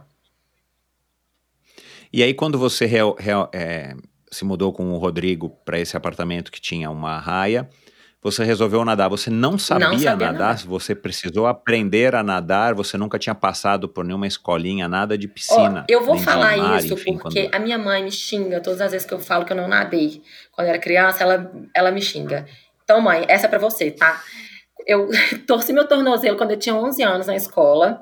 E aí, uma da, das formas de recuperar essa torção do tornozelo era fazer natação. Eu fiz dois meses de natação em escolinha, dois meses. Uhum. Odiava, era horrível, detestava, é, ia amarrada e torci o tornozelo de novo e falei com a minha mãe que eu nunca mais ia voltar. Então, mãe, essa foi para você, tá? Para todo mundo saber que eu já fiz natação na vida. É, e aí a gente mudou para esse prédio, que é o que a gente mora hoje. O condomínio era ainda é, é muito caro. Eu acho né, valor, eu, isso para mim era surreal. Eu achava assim, meu Deus, eu tenho que fazer valer tudo isso que está aqui, eu tenho que usar todas as partes desse ah, prédio. Claro, é, é, é, usar toda a infraestrutura, tem que usar tudo. claro. É um clube, né? Tá embutida a mensalidade do clube, né? Que é padrão que hoje tudo. nos bairros de classe Exatamente. média alta do Brasil. Então, ah. se a se a, a piscina coberta tinha raia e eu tinha que aprender a nadar para usar ali também. E foi nesse momento aí a gente perguntou para uma pessoa ou outra e a gente teve indicação. Gente, começa a nadar na Marca d'Água, que é um clube mais ou menos perto aqui da gente. E foi aí que apareceu o triatlon na nossa vida, porque lá na Marca d'Água já existia uma equipe de triatlon. O Renato, é, que é o dono da academia, é uma pessoa incrível, fantástica. Ele te abraça e a gente chamava ele de fessor, de tão legal que ele é. E foi exatamente isso. Na primeira aula de natação, eu não atravessei a piscina lá, é de 20 metros, eu não atravessei a piscina. E ele, ele já isso várias vezes. Era na segunda-feira e ele tinha certeza absoluta que na quarta eu não iria voltar, mas na quarta-feira eu estava lá, porque o meu objetivo era apenas usar a piscina do prédio. E virou o que virou. Que legal, né, cara? Ah, é, mas até hoje eu entendo que a natação é uma modalidade que você ainda não está, né, assim, 100% confortável ou você já venceu as fobias, os medos? Eu acho. Principalmente porque você não, você não quis se tornar uma nadadora, né? Você quis se tornar uma triatleta e aí, é claro, vai nadar no mar, o mar você não sabe como é que tá, você não enxerga o fundo, é um lago, é um rio, enfim. Né? Tem essa questão de que a natação acaba sendo uma barreira, uma barreira importante, né, de entrada das pessoas no triatlo ou de permanência, né? Porque eu acho que para todo mundo, né, é... que não nadou quando criança, todo mundo, é. é muito diferente, porque é um é. meio completamente diferente do que a gente vive. Você vive no ar e em pé. Aí na água você tá deitado e na água e não respira. Então, assim, tem várias coisas que mudam aí, não só no nosso corpo, no mental. Mas você hoje já venceu tudo isso quando você larga lá em Floripa, quando você larga em no, no, em Cozumel, Venci, enfim, você graças a se Deus. sente à vontade Me na água. À vontade. Ah, e hoje, cada vez mais, o objetivo é sair bem da água. Claro que eu quero cada vez melhorar, e eu tenho certeza que dá para eu melhorar muito ainda, é, mas sem a neura de achar que um dia eu vou sair em primeiro lugar da água, né? Porque uhum, eu uhum, falo assim, uhum. se eu precisar de dar 1% da minha bike ou da minha corrida para melhorar 10% da natação, eu não dou ou ela melhora por si só, ou não melhora, entendeu? Mas eu não tiro nada da minha bike, da minha corrida. Mas hoje eu realmente amo nadar. É claro que nos dias de frio fica muito mais é, é, chato a natação, acaba que ela é sempre o nosso segundo ou terceiro treino do dia. Você não tá com aquele pique todo para poder entregar o treino. É, mas tem várias coisas que me motivam a, a fazer o treino. É, já nadei várias vezes por causa do meu treinador, que é o Vacari, porque ele é uma pessoa tão fofa, tão incrível, ele se dedica tanto para me entregar os treinos, para me treinar. E eu falo assim, cara, eu não posso decepcioná-lo. Então eu já usei até isso para poder entregar o treino. É, já usei como forma assim, ai, nossa, tô com uma dorzinha aqui na perna, se eu nadar vai melhorar. É, nossa, eu tô inchadinha, natação ela drena, então vamos lá, vamos nadar para emagrecer. Então já usei de todas as técnicas que você imaginava para poder entregar os treinos de natação. E hoje é, a meta é sempre nadar cinco a seis vezes na semana e a gente tenta aí melhorar, talvez, talvez nem, nem tanto melhorar muito a natação, mas talvez melhorar até mais a, a bike, né? Entregar a bike que a gente faz nos treinos na prova. O que que te fez achar que o triatlon era uma, poderia ser uma coisa legal, já que você não conhecia? Ele não te assustou no começo justamente por conta, bom, é legal, o triatlon parece ser uma coisa uhum. bacana, é, mas, puxa, eu vou ter que nadar onde? Não é na piscina aqui do prédio, não é na piscina da, da academia, eu vou nadar onde? Ah, vai nadar no mar, vai nadar num lago. Isso não, te, não, não, não foi um obstáculo para você? Porque eu entendi que você também começou em duatlon, né? Sim. Duatlons não sei se é aquáticos ou terrestres, se foi nadando ou se foi pedalando e correndo. É, e aí, mas que eu imagino que tenha sido talvez em academias ou não. Você já começou direto nadando aí na Lagoa dos Ingleses, por exemplo, naquela oh, fria, nossa, água fria. É, de... Assim, cara, quando, quando os meus amigos aqui, quando tem alguma pessoa que está começando aqui em BH, eu falo, meu amigo, se você nadou na Lagoa dos Ingleses, você nada em qualquer lugar do mundo. Porque, juro por Deus, é. o lugarzinho é, gente, vamos falar a verdade, é ruim, viu? Mas aí, vamos lá. É, eu entrei, essa história da natação, eu entrei em outubro de 2014. É, já corria na rua aqui no Belvedere. Inclusive, já havia várias pessoas. Eu também não acho que nunca comentei muito sobre isso. É, mas a turma da HF, que é do Heleno, que é o mestre, o ídolo aqui da, em BH, a gente via, eu via o pessoal correndo e falava assim: que isso, essa galera é muito top, né? E olha que bacana, hoje o Heleno e a Ju são meus amigos, a Ju, inclusive, é minha cliente na Avora, é, é o máximo. É, Mas é, eu via isso, e aí eu já dava essas corridinhas no, no Belvedere por conta própria, sem planilha, nem nada, é, sem orientação, nem sabia que existia isso, né? E aí foi, entrei na marca da água, comecei a natação, transferi meus treinos de corrida para fazer com a, com a, turma também.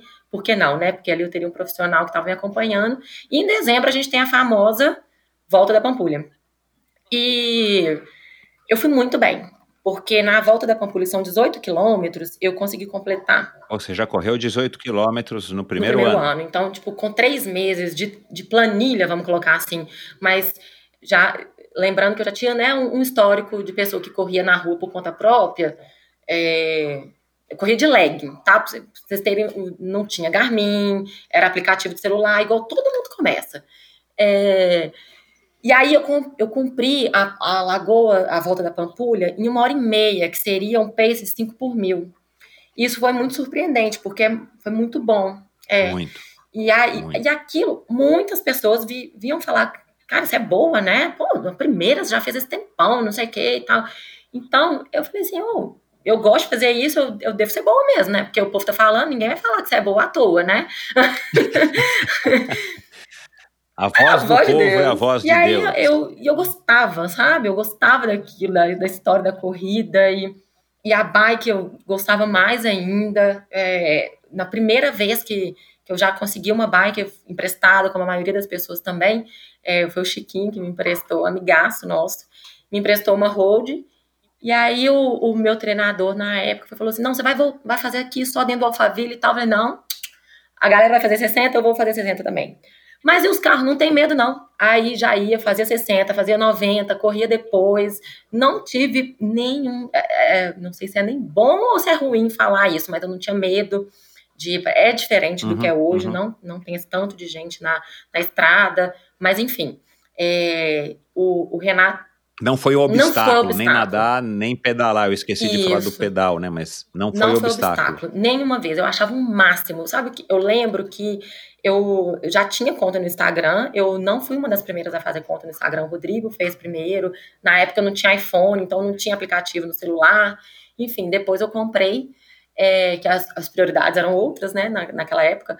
Mas eu já eu lembro que eu postava assim no, no Instagram Gente, tô fazendo o segundo treino do dia, olha só, eu, eu achava o um máximo aquilo. Como assim? Eu tô treinando duas vezes no dia. E realmente, é, quando a gente tá já há mais tempo no triatlo, a gente às vezes perde um pouco o nosso referencial, né? É, aliás, o nosso referencial muda. Muda. Muda, isso. Então, é, é, isso seria o mais correto de falar. Mas quando você entra você fala assim, meu Deus do céu, para uma pessoa que fazia 40 minutos de academia, tá, de manhã vai corre, à noite nada, e tem dia que ainda encaixa uma musculação, eu, eu achava aquela coisa mais impressionante. Eu ficava abismada comigo mesma. Então, eu queria compartilhar isso com as pessoas, entendeu? E compartilhava. Então, foi assim que começou, né? É, foto dentro do banheiro da academia, né? Doni. tá feio. Tá, não tá pago, eu nunca fui muito de usar, não. Mas eu não gostava muito disso. Peraí, já... Já que você está falando disso, eu acabei esquecendo de te perguntar aqui antes da gente começar a gravar, mas eu vou perguntar aqui porque você usa e eu não sei nem como é que se fala isso daqui, mas eu queria que você me explicasse, né? Porque eu não, eu não tentei entender. Você às vezes acho que faz um hashtag que é nusequeavo. Que ah, é bacana. Esse aí é, é outro. Nossa, mas você olhou bem mesmo, hein? Isso aí provavelmente foi uma publicação que eu fiz com a minha mãe, ou com a minha irmã, ou com meu irmão. Eu achei que é... com seu irmão eu vi, não sei se alguns, mas. Que que, é isso, que é né? Ninguém sabe o que, que, é isso. Isso é. aí foi a minha mãe. Se não, não é falar, lindo, falar, inclusive. Eu achei que fosse alguma coisa comum das não, pessoas. Não, é zero isso, comum, é da nossa família. A minha mãe, quando a gente era criança, ela inventou é, essa palavra, que é não sei que é, nunca se esqueça o quanto eu amo você. Então virou essa palavra. Então, hum, é, aí a gente, tipo, direto, é ah, é porque a minha legal, mãe a gente não cara. se encontrava tanto, porque ela trabalhava muito. Então os horários não eram os mesmos. Então, direto a gente acordava e no espelho do banheiro estava escrito no sequeavo. Então, ela tinha deixado para mim e pro meu irmão, que era pra gente não esquecer que ela estava indo trabalhar, mas que ela amava a gente. Então foi isso, a gente tinha muito esse hábito. É, legal, hein? Ela é demais. Ela, a gente tinha muito esse hábito de escrever no espelho de batom sabe? Eu tenho esse hábito até hoje. É, sempre direto, assim, às vezes deixava algum recadinho no espelho do meu irmão, ou ele deixava no meu, no, da, no da minha mãe, e vice-versa. É, foi, foi É, uma uma, forma de é, um- carinho. é uma palavra da família, É. exato. Muito legal, cara, adorei. Isso aí dá. A, a rede de internet da sua casa é no CQA? Não, 2021? não. Porque você dá uma boa senha da internet, ninguém vai Nunca. descobrir nunca, meu. Não tem algoritmo Ah, vou ter que, vai mudar agora a senha. Porque eu, eu, eu tentei achar, será que é alguma coisa de avó, avô, né? Porque você falou da sua avó algumas vezes, eu vi, né, você falando da sua avó no Instagram. Falei, cara, não sei quem é a avó. Não, Meu, que- não tem sei como que é descobrir avó. essa. Agora as pessoas vão saber. E, gente, nossa, aplica isso na vida de vocês, quem for pai e mãe, porque faz diferença. Faz, faz total a diferença. Que legal. É, mas enfim, aí é, vo- você começou a pegar gosto, eu imagino que por conta também, claro, da satisfação pessoal que isso estava te dando, porque mexe muito com o nosso ego, né? Você vai lá e todo mundo fala que você correu super bem lá na, na volta da Pampulha e de fato você correu. Aí você vai lá, faz um duatlon, chega lá no pódio. Aí depois vai fazer uma outra prova, você vai lá e belisca de novo um pódio, ganha um troféuzinho, uma medalha. As pessoas vêm lá te elogiar, você percebe que você está indo melhor do que muitas outras pessoas. Tudo isso mexe com, com a gente. Mas é, o, o, o, o, o que além disso te atraiu no triatlon que, que você mergulhou de cabeça, né, cara? Você está fazendo triatlon de uma maneira super intensa é, e tendo resultados cada vez melhores pelo que eu estou acompanhando é, no teu próprio Instagram.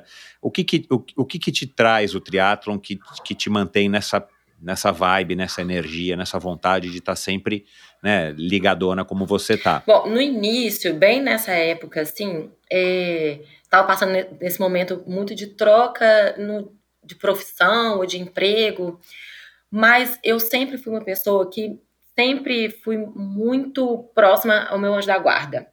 É, eu fui criada na doutrina espírita e, mais uma vez, né, minha avó e minha mãe sempre a gente, é, a gente falava muito sobre o anjo da guarda, sempre foi muito assim na nossa vida.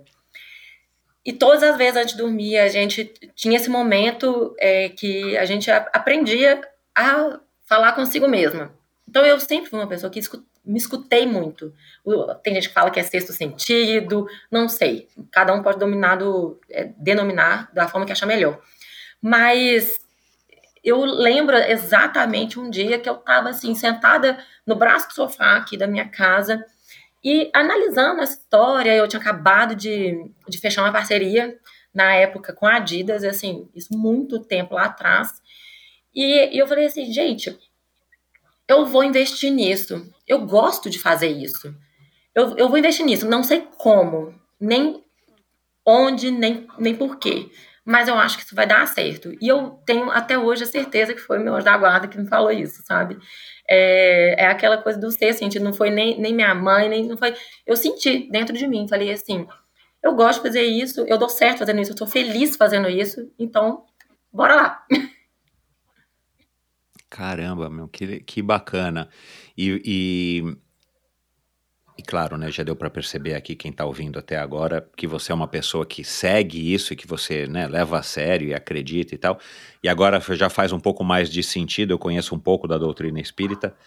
É, isso que você acabou de relatar, então acaba fazendo um pouco mais de sentido para entender um pouquinho mais aí dessa tua ligação é, tão intensa com o esporte.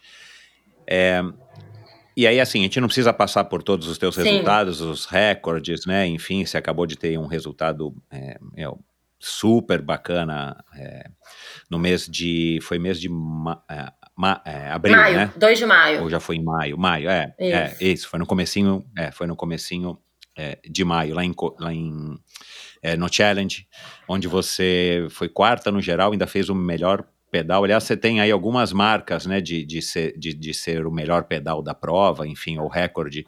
O, o, a bicicleta se en- entrou como também na tua vida? A gente acabou não falando. Você já devia saber pedalar, você não aprendeu a pedalar Ah, não.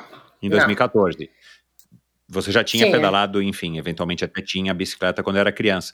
Mas o que, que a bicicleta tem que, que, que te dá esse desempenho, enfim, é, talvez acima da média, principalmente com relação à, à corrida? Interessante. É, você, você me fez uma pergunta que me fez é, me autoavaliar mais uma vez.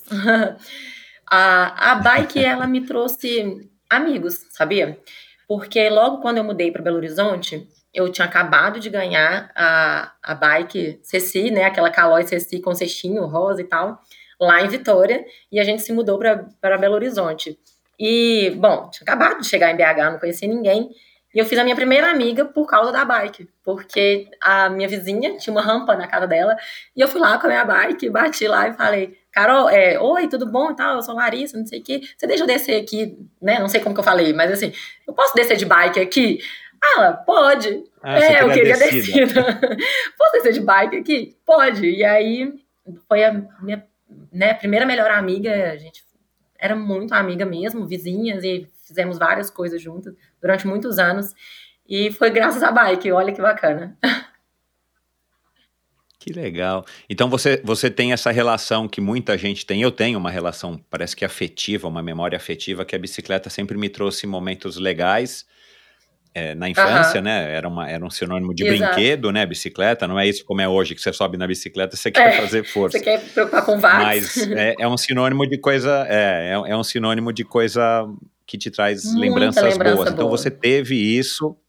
E você acha que é isso que faz você também curtir eu pedalar? Eu acho que sim. Até mesmo quando eu comecei é, no triatlon e tem um pelotão aqui em Belo Horizonte que sai terça e quinta. Hoje, esse pelotão, uhum. sei lá, acho que deve ter 50, 60 contribuintes, mas na época era, acho que 30 pessoas. Menina não tinha quase uhum. nenhuma. E o Rodrigo não me deixava ir, porque ele falava que eu era ruim, né, pra estar tá lá. Que eu, eu não, eu iria fazer o grupo é, ficar para trás, eu ia quebrar o pelotão. E aí eu sempre treinava com esse objetivo. É, aí eu pedalava às vezes com ele no fim de semana e falava assim: agora eu já posso ir no pelotão? Aí ele: não, ainda não. Aí treinava mais, treinava mais, aí treinava com ele alguma vez. Agora eu já posso ir no pelotão, você ver, ó. Eu escutava o mais velho. Nossa, ele vai ficar puto que eu sou que ele é mais velho. Ah, 11 anos mais velho que eu. O Rodrigo me ensinou muita coisa, graças a Deus. E aí, é, e aí foi essa história também. Mas por que eu queria ir no pelotão? Porque eram os meus amigos que estavam lá, eram os nossos amigos. Então o objetivo sempre foi esse. Sempre foi. Eu não. Durante muito e muito tempo, eu treinava firme, sem perder, porque eu não queria atrapalhar o treino do meu marido, eu queria ser companhia para ele também. E eu queria estar no meio dos nossos amigos. Então, assim, era uma motivação também, principalmente na bike. É, aliás, eu acho que só na bike que era assim, esse, essa motivação, ou sei lá, essa, essa inspiração. É, porque no, nos outros, na natação, era aprender, né? Sobreviver. E a corrida, uhum. a corrida, eu acho que a corrida ela vem mais natural, assim, é uma coisa que a gente faz desde quando a gente é criança, e às vezes a gente deixa adormecido. É, eu tenho para uhum. mim que todo mundo pode correr bem. É só se esforçar um pouquinho, porque tá ali no nosso DNA. Sabe? A gente, a, a, quando a gente é criança, a gente corre. Então, eu acho é. É.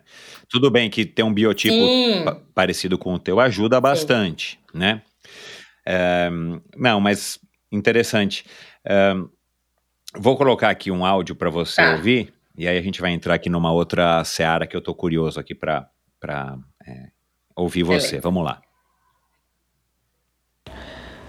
Oi, Michel e Larissa. É um prazer estar aqui para contar um episódio do nosso primeiro Ironman 2017. A gente chegou em Floripa e, se não me engano, na sexta, fomos reconhecer o, onde seria a largada, é, ver o mar como é que estava. E para nossa surpresa, nós chegamos lá, chamamos o mar um pouco Nossa. revolto. Resolvemos dar uma dadadinha e aí a gente teve certeza, a cada duas braçadas que a gente dava para frente, a gente voltava três. Tentava mudar a direção para ver se pegava uma marezinha a favor e não tinha jeito. Saímos do mar meio assim, com a sensação de que ia ser difícil no dia da prova.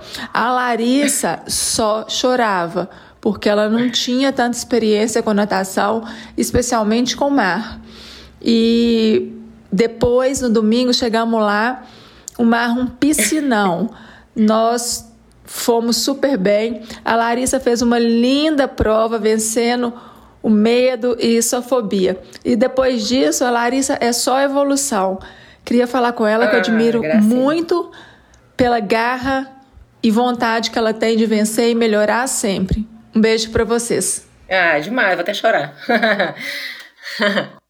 A Cláudia Dumont, né, para quem não reconheceu, sua amiga, você treinou com o Theo, né, alguns anos. Treinei. Marido foi dela. muito, foi muito especial, porque logo quando eu per- percebi que eu queria evoluir mais, é, eu mudei para treinar com o Theo. É, por, por um todo, assim, pela, pelas pessoas que estavam lá, pelo, pelo Theo, por, por tudo. Foi muito legal. Eu aprendi demais com eles e eu aprendi. A Claudinha já citei ela várias vezes na, na, em, em vários momentos, porque é, não, não só pela performance dela, mas eu nunca vou esquecer uma coisa que a Claudinha falou, que ela falou assim, quando eu acordo, eu não abro a janela e olho se está fazendo sol, se está chovendo, eu simplesmente vou. E aí aquilo me marcou, sabe? Porque ela era a, a minha inspiração mais próxima como uma pessoa que, que, que performava. Então eu olhava para ela e falava assim: o que, que ela faz para eu fazer também, né? É, se dá certo com ela, vai dar certo para mim. E eu percebi que o que, que ela fazia? Ela treinava todos os dias. Então era isso que eu fazia. Então, até hoje, então, ela é, é a minha inspiração de disciplina, uma das maiores inspirações de disciplina que eu tenho. Porque ela realmente, com relação à disciplina, ela não. Ela vai igual um, um robozinho, ela pega e faz. E foi, foi bem especial nosso, esse nosso primeiro Ironman, porque era o primeiro dela, o primeiro meu, o primeiro do Theo, era eh, como treinador, era o primeiro da turma toda. É, era tudo muito novo, a gente compartilhou muitas coisas, a gente, a gente tinha pouca experiência, todos nós, assim, né, quando, quando se fala em Ironman, e foi muito legal, porque a turma ficou bem unida.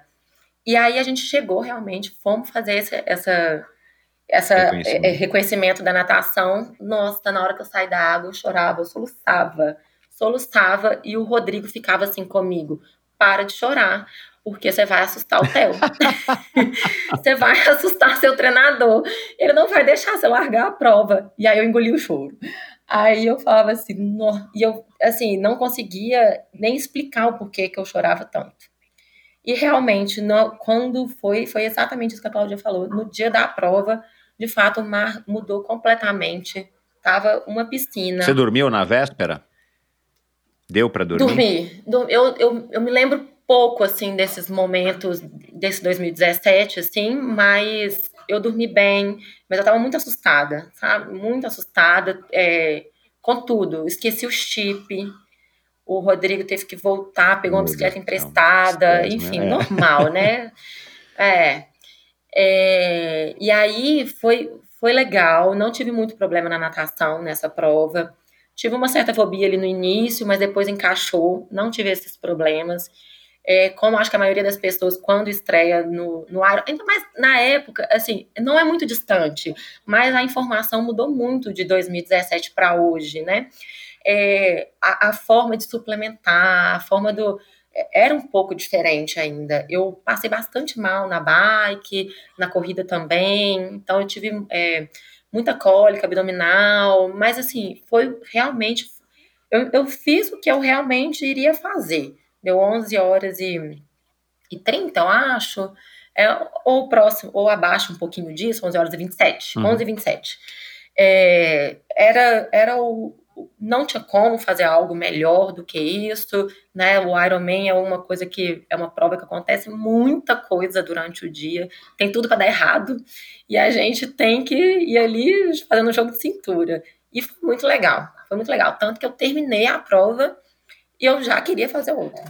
Você planejou com o Theo participar do Ironman como uma coisa tipo, eu vou, eu vou experimentar e vou, vou fazer um para tirar da minha listinha? Ou foi uma coisa que você alimentou? Porque, né, você começou em 2014, 2017 é muito próximo, né? Dá tempo de você treinar, mas você começou do nada, né? Não é que você veio da natação, não, né? É. Você não era uma corredora, mais ou menos.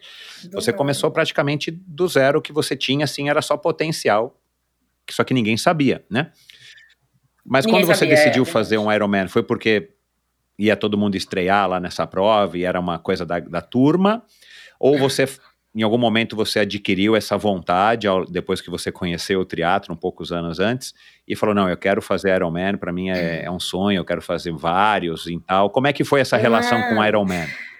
Porque assim, eu, eu me Michel, espanta. eu, eu, eu aí eu tô velho onda. mesmo e eu vou assumir aqui. Me espanta eu, eu conhecer você, uma moça nova, é, que não fazia quase nada de atividade física, de repente você começa. é, assim, no meu entendimento, tá? Aí você pode me chamar de velho. Mas assim, se você estivesse fazendo 70.3 e curtindo as provas mais curtas, eu acho que, e eventualmente daqui a pouco, ou depois de 2017, 2020, 2021, você resolvesse experimentar um Ironman, e aí sim você, talvez indo bem como você foi, você queria repetir, quisesse repetir, para mim era uma coisa mais natural. Mas você logo entrou no Ironman, e, e, claro, aí você se mostrou boa, teve bons resultados, experiência boa, e claro que você já repetiu algumas vezes. Mas é, eu acho ainda um pouco, me, me assusta, eu vejo que eu tô ficando velho mesmo, porque na minha época, para você ter ideia, já faz 20 anos que eu parei de competir. Eu competi dos 18 aos 27, nem 10 anos deu. Mas eu fiz três Ironman só. Né? Não tinha Ironman no Brasil, já na minha época já não tinha mais Ironman no Brasil. Eu só fiz três, né? Hoje você já tá com quatro, é isso? É. Fiz então eu quatro. vejo que, cara, Aham. assim, a- o mundo mudou muito, né? O triatlo mudou muito, o triatlo do Brasil Aham. mudou muito daquela época para cá e tem que mudar mesmo, felizmente. Mas ainda me choca um pouco, assim, o fato, né, de uma pessoa que não, não tem nenhuma base, começa e, cara, de repente, é, de Me repente meu, já tá também. fazendo um Ironman que, claro, pra, pra gente, o Ironman é. É. uma coisa mais ou menos comum, mas, cara, não é. Né? Você fica lá 10, 11, Não 12 é, horas, tá ou 17 doido. horas, ou 9 horas fazendo um esporte sem parar, é uma coisa para poucos, embora muitos façam, ainda é, né, É. no contexto, é, são poucas as pessoas que têm essa, Não. essa vontade. Não, e E você teve bem. vontade, isso que eu acho que é legal, né? Você É. teve vontade, você não era uma atleta, você teve, criou esse hábito, teve vontade, ainda teve desempenho, ainda está repetindo e, e- repetindo o desempenho também, né? Você não saturou. Querendo Exato. mais. Porque tá cheio de gente que, que eu não critico, mas é uma observação. O cara vem do nada, faz um Ironman, eventualmente o cara era da academia, é, Dá dá um check. check, e, e É. às vezes dá um check porque não quer mesmo, e às vezes dá fora. um check porque foi meio traumático, né? A pessoa né, Isso. atrapalhou toda a vida dela, o cara parou de trabalhar, ou a, a a menina brigou com o namorado, com o marido, porque né, não conseguia. Quer dizer, é, e você não, você entrou e claro, não são todas as pessoas que têm essa experiência, óbvio, mas você também teve uma trajetória que eu acho bacana, porque é, não é comum, né? E, e sei lá, é, é cabeça de velho. Não é cabeça de velho, não.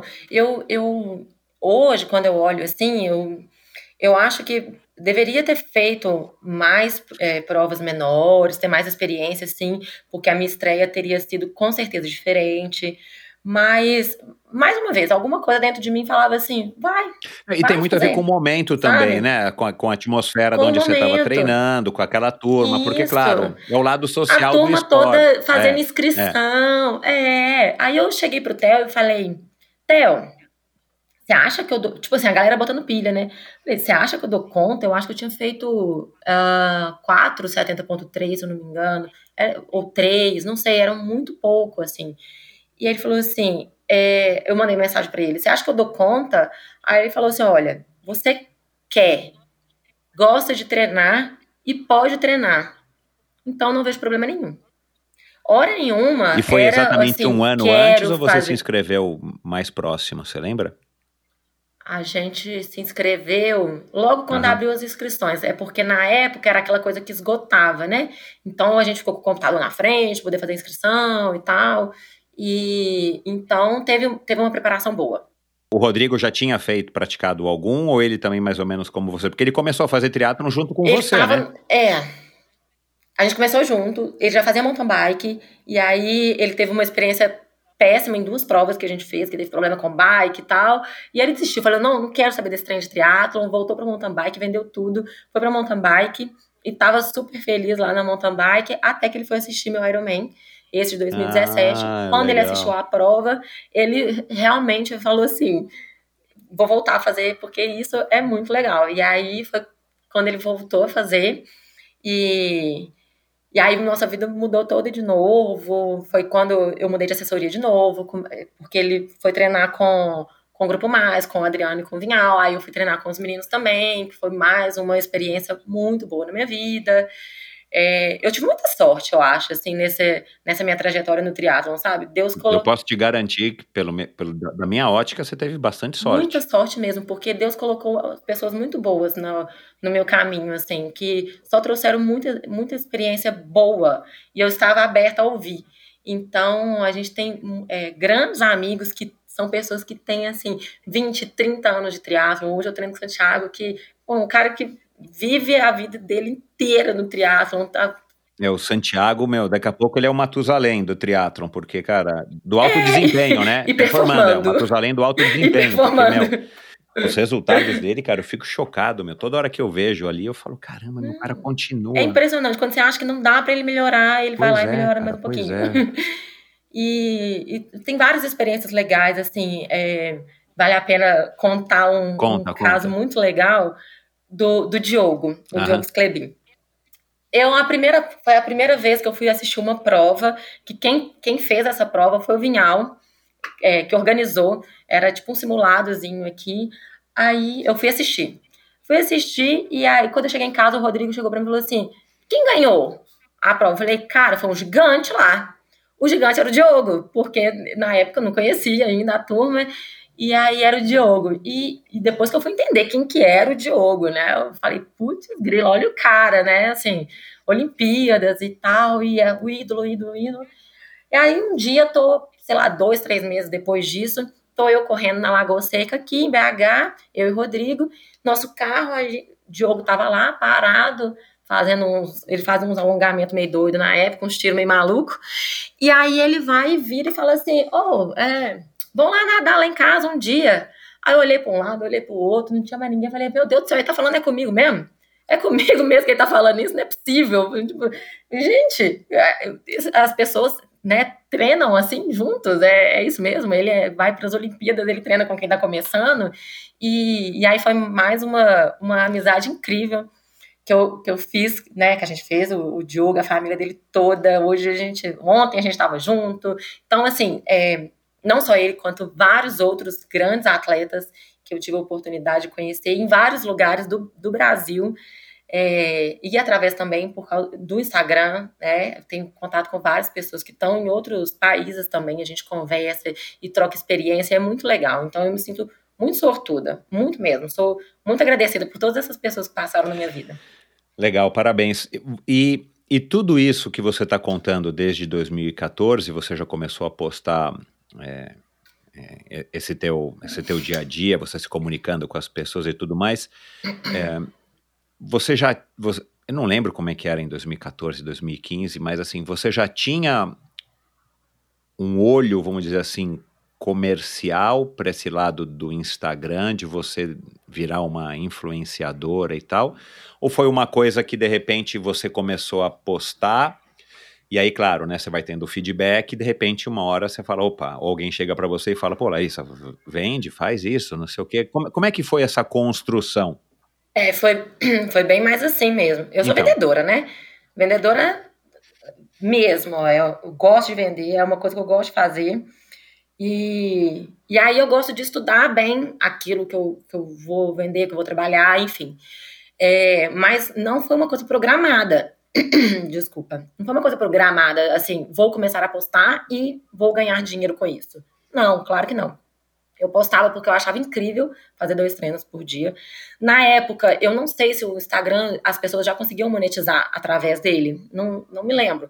Eu lembro que já existia várias influenciadoras é, bombando, inclusive eu seguia vários e tal. Mas eu acho que foi uma construção, né? É, no primeiro momento veio né, o, alguém falar assim, ah, vou, vou fazer uma parceria com você. Aí você publica ali na rede social. E aí vai assim, né? E aí depois eu, eu entendi que aquilo era trabalho. eu entendi que quanto melhor eu fizesse, é, mais retorno eu daria para as marcas e, e, e para mim também. E foi desse jeito, foi desse jeito. É, não, nunca foi de uma forma forçada, né? Sempre realmente muito natural, tanto que até hoje, é, até hoje, algumas marcas a gente eu, eu, nego, ou porque não tem a ver, ou porque não faz sentido. Por exemplo, é, tem um creme de que tira celulite do bumbum.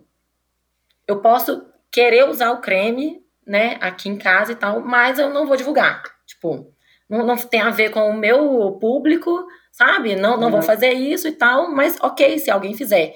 E, e, até hoje é assim. É, é porque eu, sou, eu citei esse exemplo porque eu acabei de. acabaram de me pedir exatamente um, um orçamento essa, uhum, essa marca, uhum. entendeu?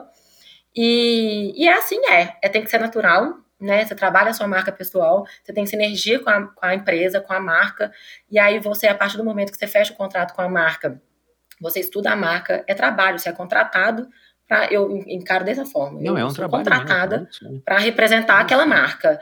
Então, independente de resultado. Você é um vendedor daquela marca, né? Só que você não vai de porta em porta, não vai ficar em pé num shopping é. vendendo. Você só está vendendo. É que hoje mudou a forma, né? Hoje mudou. Exato. Hoje ninguém. As pessoas não fazem propaganda na Rede Globo mais, né? Hoje os meios são outros. Alguém te orientou num, em algum momento? Você fez curso? Não. Tipo, quem que negocia os contratos, eu. né? Eu faço tudo. Eu faço tudo. Eu faço a programação de post. Eu é, faço até os filtros do Instagram. É, tudo. A programação toda é comigo mesma. Eu que, eu que respondo os e-mails. Eu que respondo meu direct. Eu que faço tudo. É, tem aquela. Pode ver, né? Uma pessoa completamente controladora, né? Quer fazer uma coisa bem feita, faça você mesma. Então, assim, é porque é muito meu. É, vai ter talvez um momento, né? Se você crescer muito, talvez tenha um momento que você não consiga, né? E aí vai ser, é, enfim. Eu já tentei, sabe? Eu já tentei em dois momentos contratar. É, pessoas para me ajudarem, mas você vê que assim, é, é, isso é, é muito pessoal, porque é a minha vida. Então, eu ainda tenho um pouco dessa dificuldade de passar isso para alguém. E a marca é Exato. sua, né? Porque você está usando a sua marca para vender Exatamente. outra, né? E ninguém melhor do que você para saber a sua marca, né? é. né? Para entender da sua marca, né? Como são coisas muito pessoais, né? Claro, embora dá para a gente até generalizar um pouco quem são os influenciadores do esporte, os influenciadores isso, assim, assado. Mas assim, a verdade é que só tem uma Larissa Fabrini e é você. E, e entendi. É isso. E isso, isso é uma coisa que te é uma coisa que que né, você é bastante comunicativa, dá para perceber, né? Você você disse para mim que é espontânea e parece de fato, pelo menos eu já te digo aqui como um, um, um cliente, uhum. né? Você parece de fato ser muito espontânea e claro que as marcas procuram isso, isso já está fato, né? Não é um segredo para ninguém. Não adianta você forçar um, um negocinho e que tá, não tá é, né? A pessoa te encontra na rua, é. não é, é você não é aquela Larissa que ele Nossa, acabou de ver no imagina. Instagram. Isso aí não dá certo porque isso vai refletir, claro, né, no, no, no, engajamento, refletir negativamente no teu engajamento, e aos poucos as marcas isso. chegam nessa informação. Mas é uma coisa que é, só te dá prazer, ou tem dias, esses dias que você citou lá no começo, que, claro, você não acorda feliz e, e linda e sorridente desse jeito que você está todos os dias. É, é, você aí sim faz uma forcinha, ou você se dá o luxo de, não, esse dia eu não vou postar. Não posto. Esse dia não não posso. Não posta. É, tem uma, uma frase que eu acho que serve para tudo, assim. Se não é um sim com cer... não é um sim absoluto, é um não com certeza. Então, se tá na dúvida, não posta. se tá na dúvida, nem põe o pé para fora de casa, sabe? Assim, é, ninguém é obrigado a nada nessa vida, então, é, Poxa, tudo é conversado. Ah, tinha uma programação, tinha que fazer uma entrega é, para um patrocinador. É, hoje, cara, hoje eu não tô bem, não consegui produzir e tá tudo bem, eu, entrego, falo, já aconteceu isso várias vezes. É, e, e, e, assim, é muito bom também quando a marca já vem com as coisas prontas, tipo, a fila, o que ela tá fazendo, tá fazendo um negócio incrível. Nós estamos é, a, tá, a gente vai começar a entregar coisa agora que a gente fez o ano passado. Então, assim, eles Uau. Eles estão fazendo um trabalho realmente. um planejamento incrível, bacana. Incrível, incrível. Tem que tirar o chapéu mesmo. E aí envolve todo mundo. Eu sou super envolvida com a marca, amo, dou super palpite, a gente está super dentro mesmo. E isso é gostoso, isso é legal. Quando a, a marca, a empresa também te dá essa abertura. Porque não faz sentido você, eu, né? Não faz sentido eu estar trabalhando com uma empresa que eu não faço diferença dentro da empresa, entendeu? Eu, eu não quero ser só mais, eu não quero ser só um contra-cheque lá, ou uma transferência, ou um Pix, entendeu? Claro. Mas você tem que fazer claro, diferença, uhum. você não faz diferença, não faz sentido. Para a empresa não faz sentido para você, porque aí você, você, Exato, você nem é. sabe falar direito da marca, ou daquilo ali que você está né, representando, vendendo. Então, assim, todas as vezes quando eu fecho algum contrato, cada vez mais eu sou mais exigente comigo mesma com relação a isso. Então, assim, pô, É, você encara, você encara não, é, É. um trabalho, né? Não é que você É. encara. É um trabalho e você leva a sério, como você levou a sério todos os outros trabalhos da sua vida, como você contou É aqui. E foi coincidência que o, que o Vinhal também fechou com a, com Com a fila? fila? Bom, É. aquela. É, foi. Ah, é, eu acho que assim, coincidência não, mas é, as meninas todas. O, Não, assim, o fato de vocês É, se a conhecerem, gente né? a Vocês gente é estão aí também em amigo, a BH. conversa Aham. quase todo dia, assim, no Instagram, no WhatsApp, a gente se encontra bastante. E, e na época que tava tendo a negociação, eu ficava lá, né, no, no- jogando a bola, não, gente, fecha e tal, porque assim, é muito bom pra mim e pra ele e pra empresa, porque nós dois somos amigos e a gente vai falar do mesmo produto e a gente troca ideias sobre o produto, a gente conversou muito, a gente fez um jantar aqui em casa logo quando a gente voltou de Cancún, e aí a gente conversou bastante sobre o tênis, a gente teve do KR5, que é o lançamento agora, e a gente conversou muito né? sobre ele, sobre a técnica de corrida, o, tudo que a gente poderia passar para as pessoas, que os nossos aprendizados com o próprio tênis, e a gente teve as mesmas é, conclusões, o que foi muito legal. Então, assim, é muito bom essa sinergia, porque a gente consegue, ele fala para o público dele, eu falo para o meu público, tem muitos que, é, né, é, é mais ou menos o mesmo público, assim, vamos... Exato, é um público que tem uma Que é hora o que, mesmo, que, né? que tá ali, né? Um tá contido É, no outro. Só que ele né? fala da forma dele, Mas, claro, eu falo é. da- minha forma, Exato. e, e todo mundo sai ganhando, porque a gente consegue passar a informação é, da maneira mais natural possível e mais fidedigna possível, porque a gente usa, a gente troca ideia e a gente passa isso pro público. É, é, é perfeito.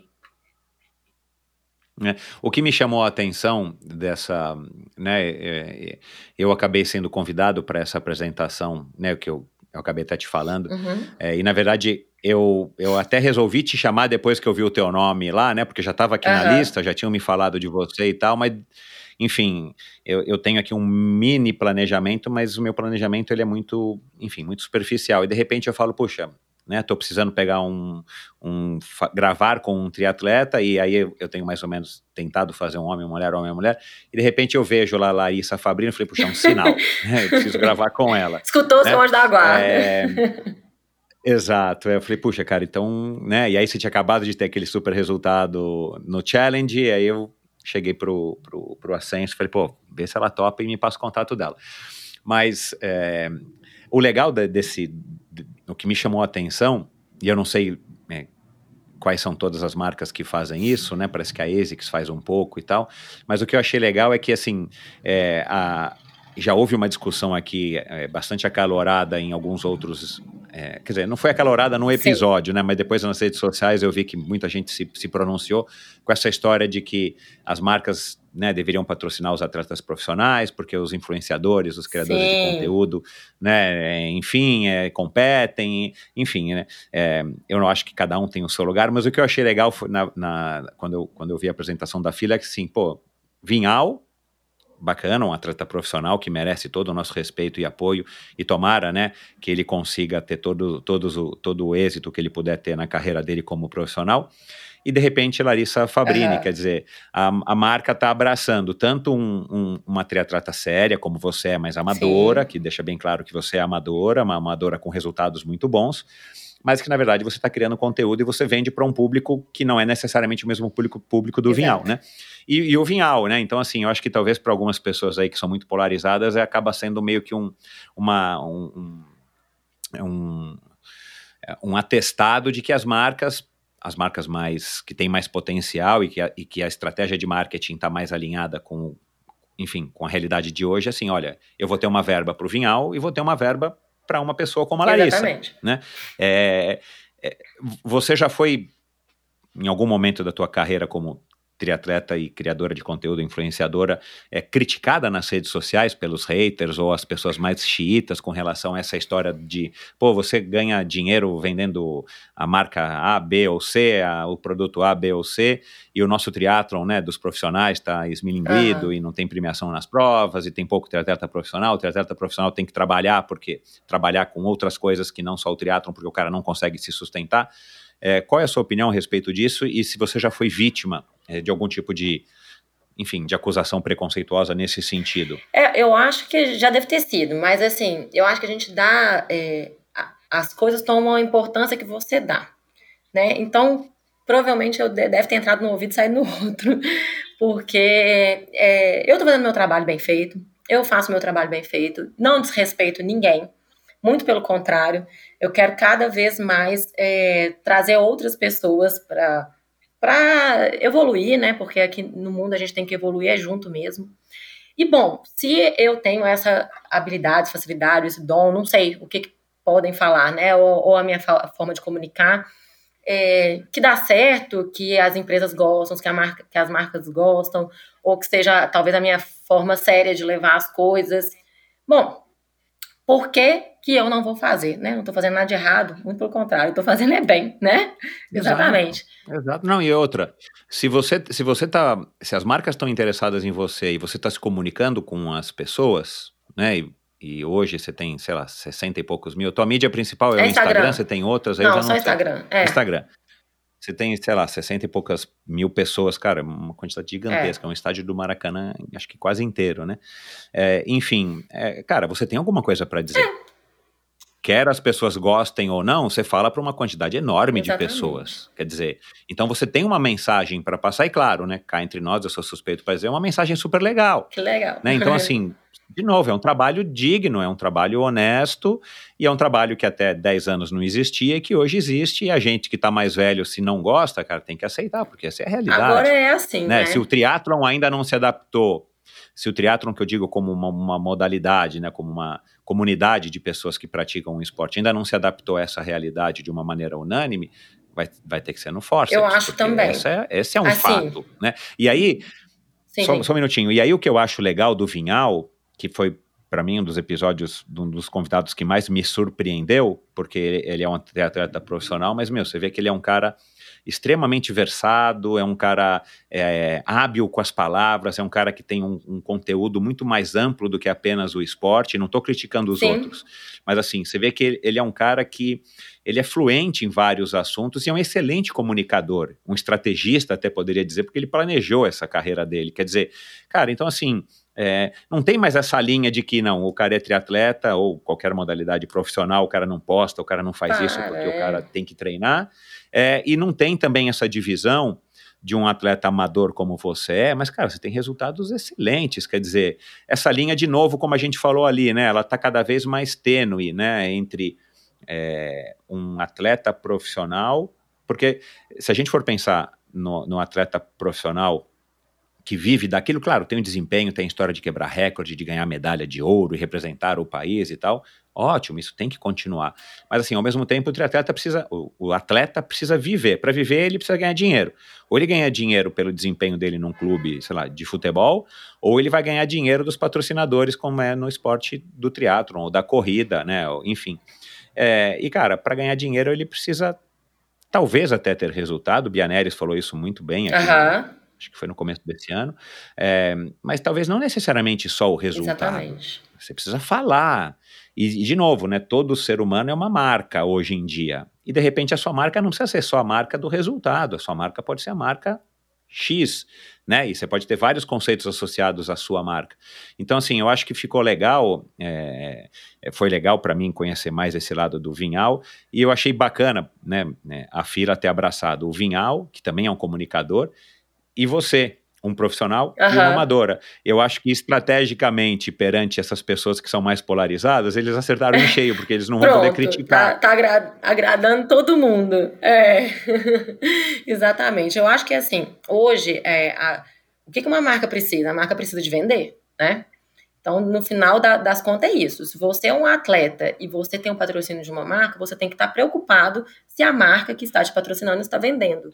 E aí é, é responsabilidade nossa, né, como atleta patrocinado.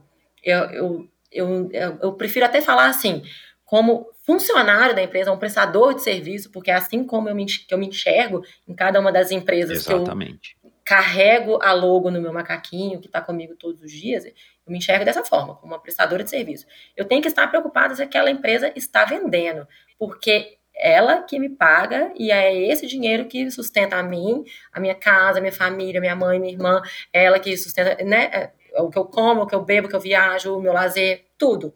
Então, essa que tem que ser a preocupação. Então, a gente, hoje, acho- a gente tem que ab- a- abraçar todos os momentos. E aí, como que você vai fazer isso? Você tem várias formas de fazer isso. Se você é uma pessoa que não pega o celular, abre a câmera lá e fala de uma forma, né? Conversa e, né, né, e, é, e é super espontâneo, ache o seu formato de fazer. Ou Exato. encontre um profissional, que existem vários hoje né, no mercado, porque é uma. É uma o, o Instagram, ela, ela é uma, uma rede nova, mas já existem profissionais disso que vão claro. te orientar a uhum. como fazer.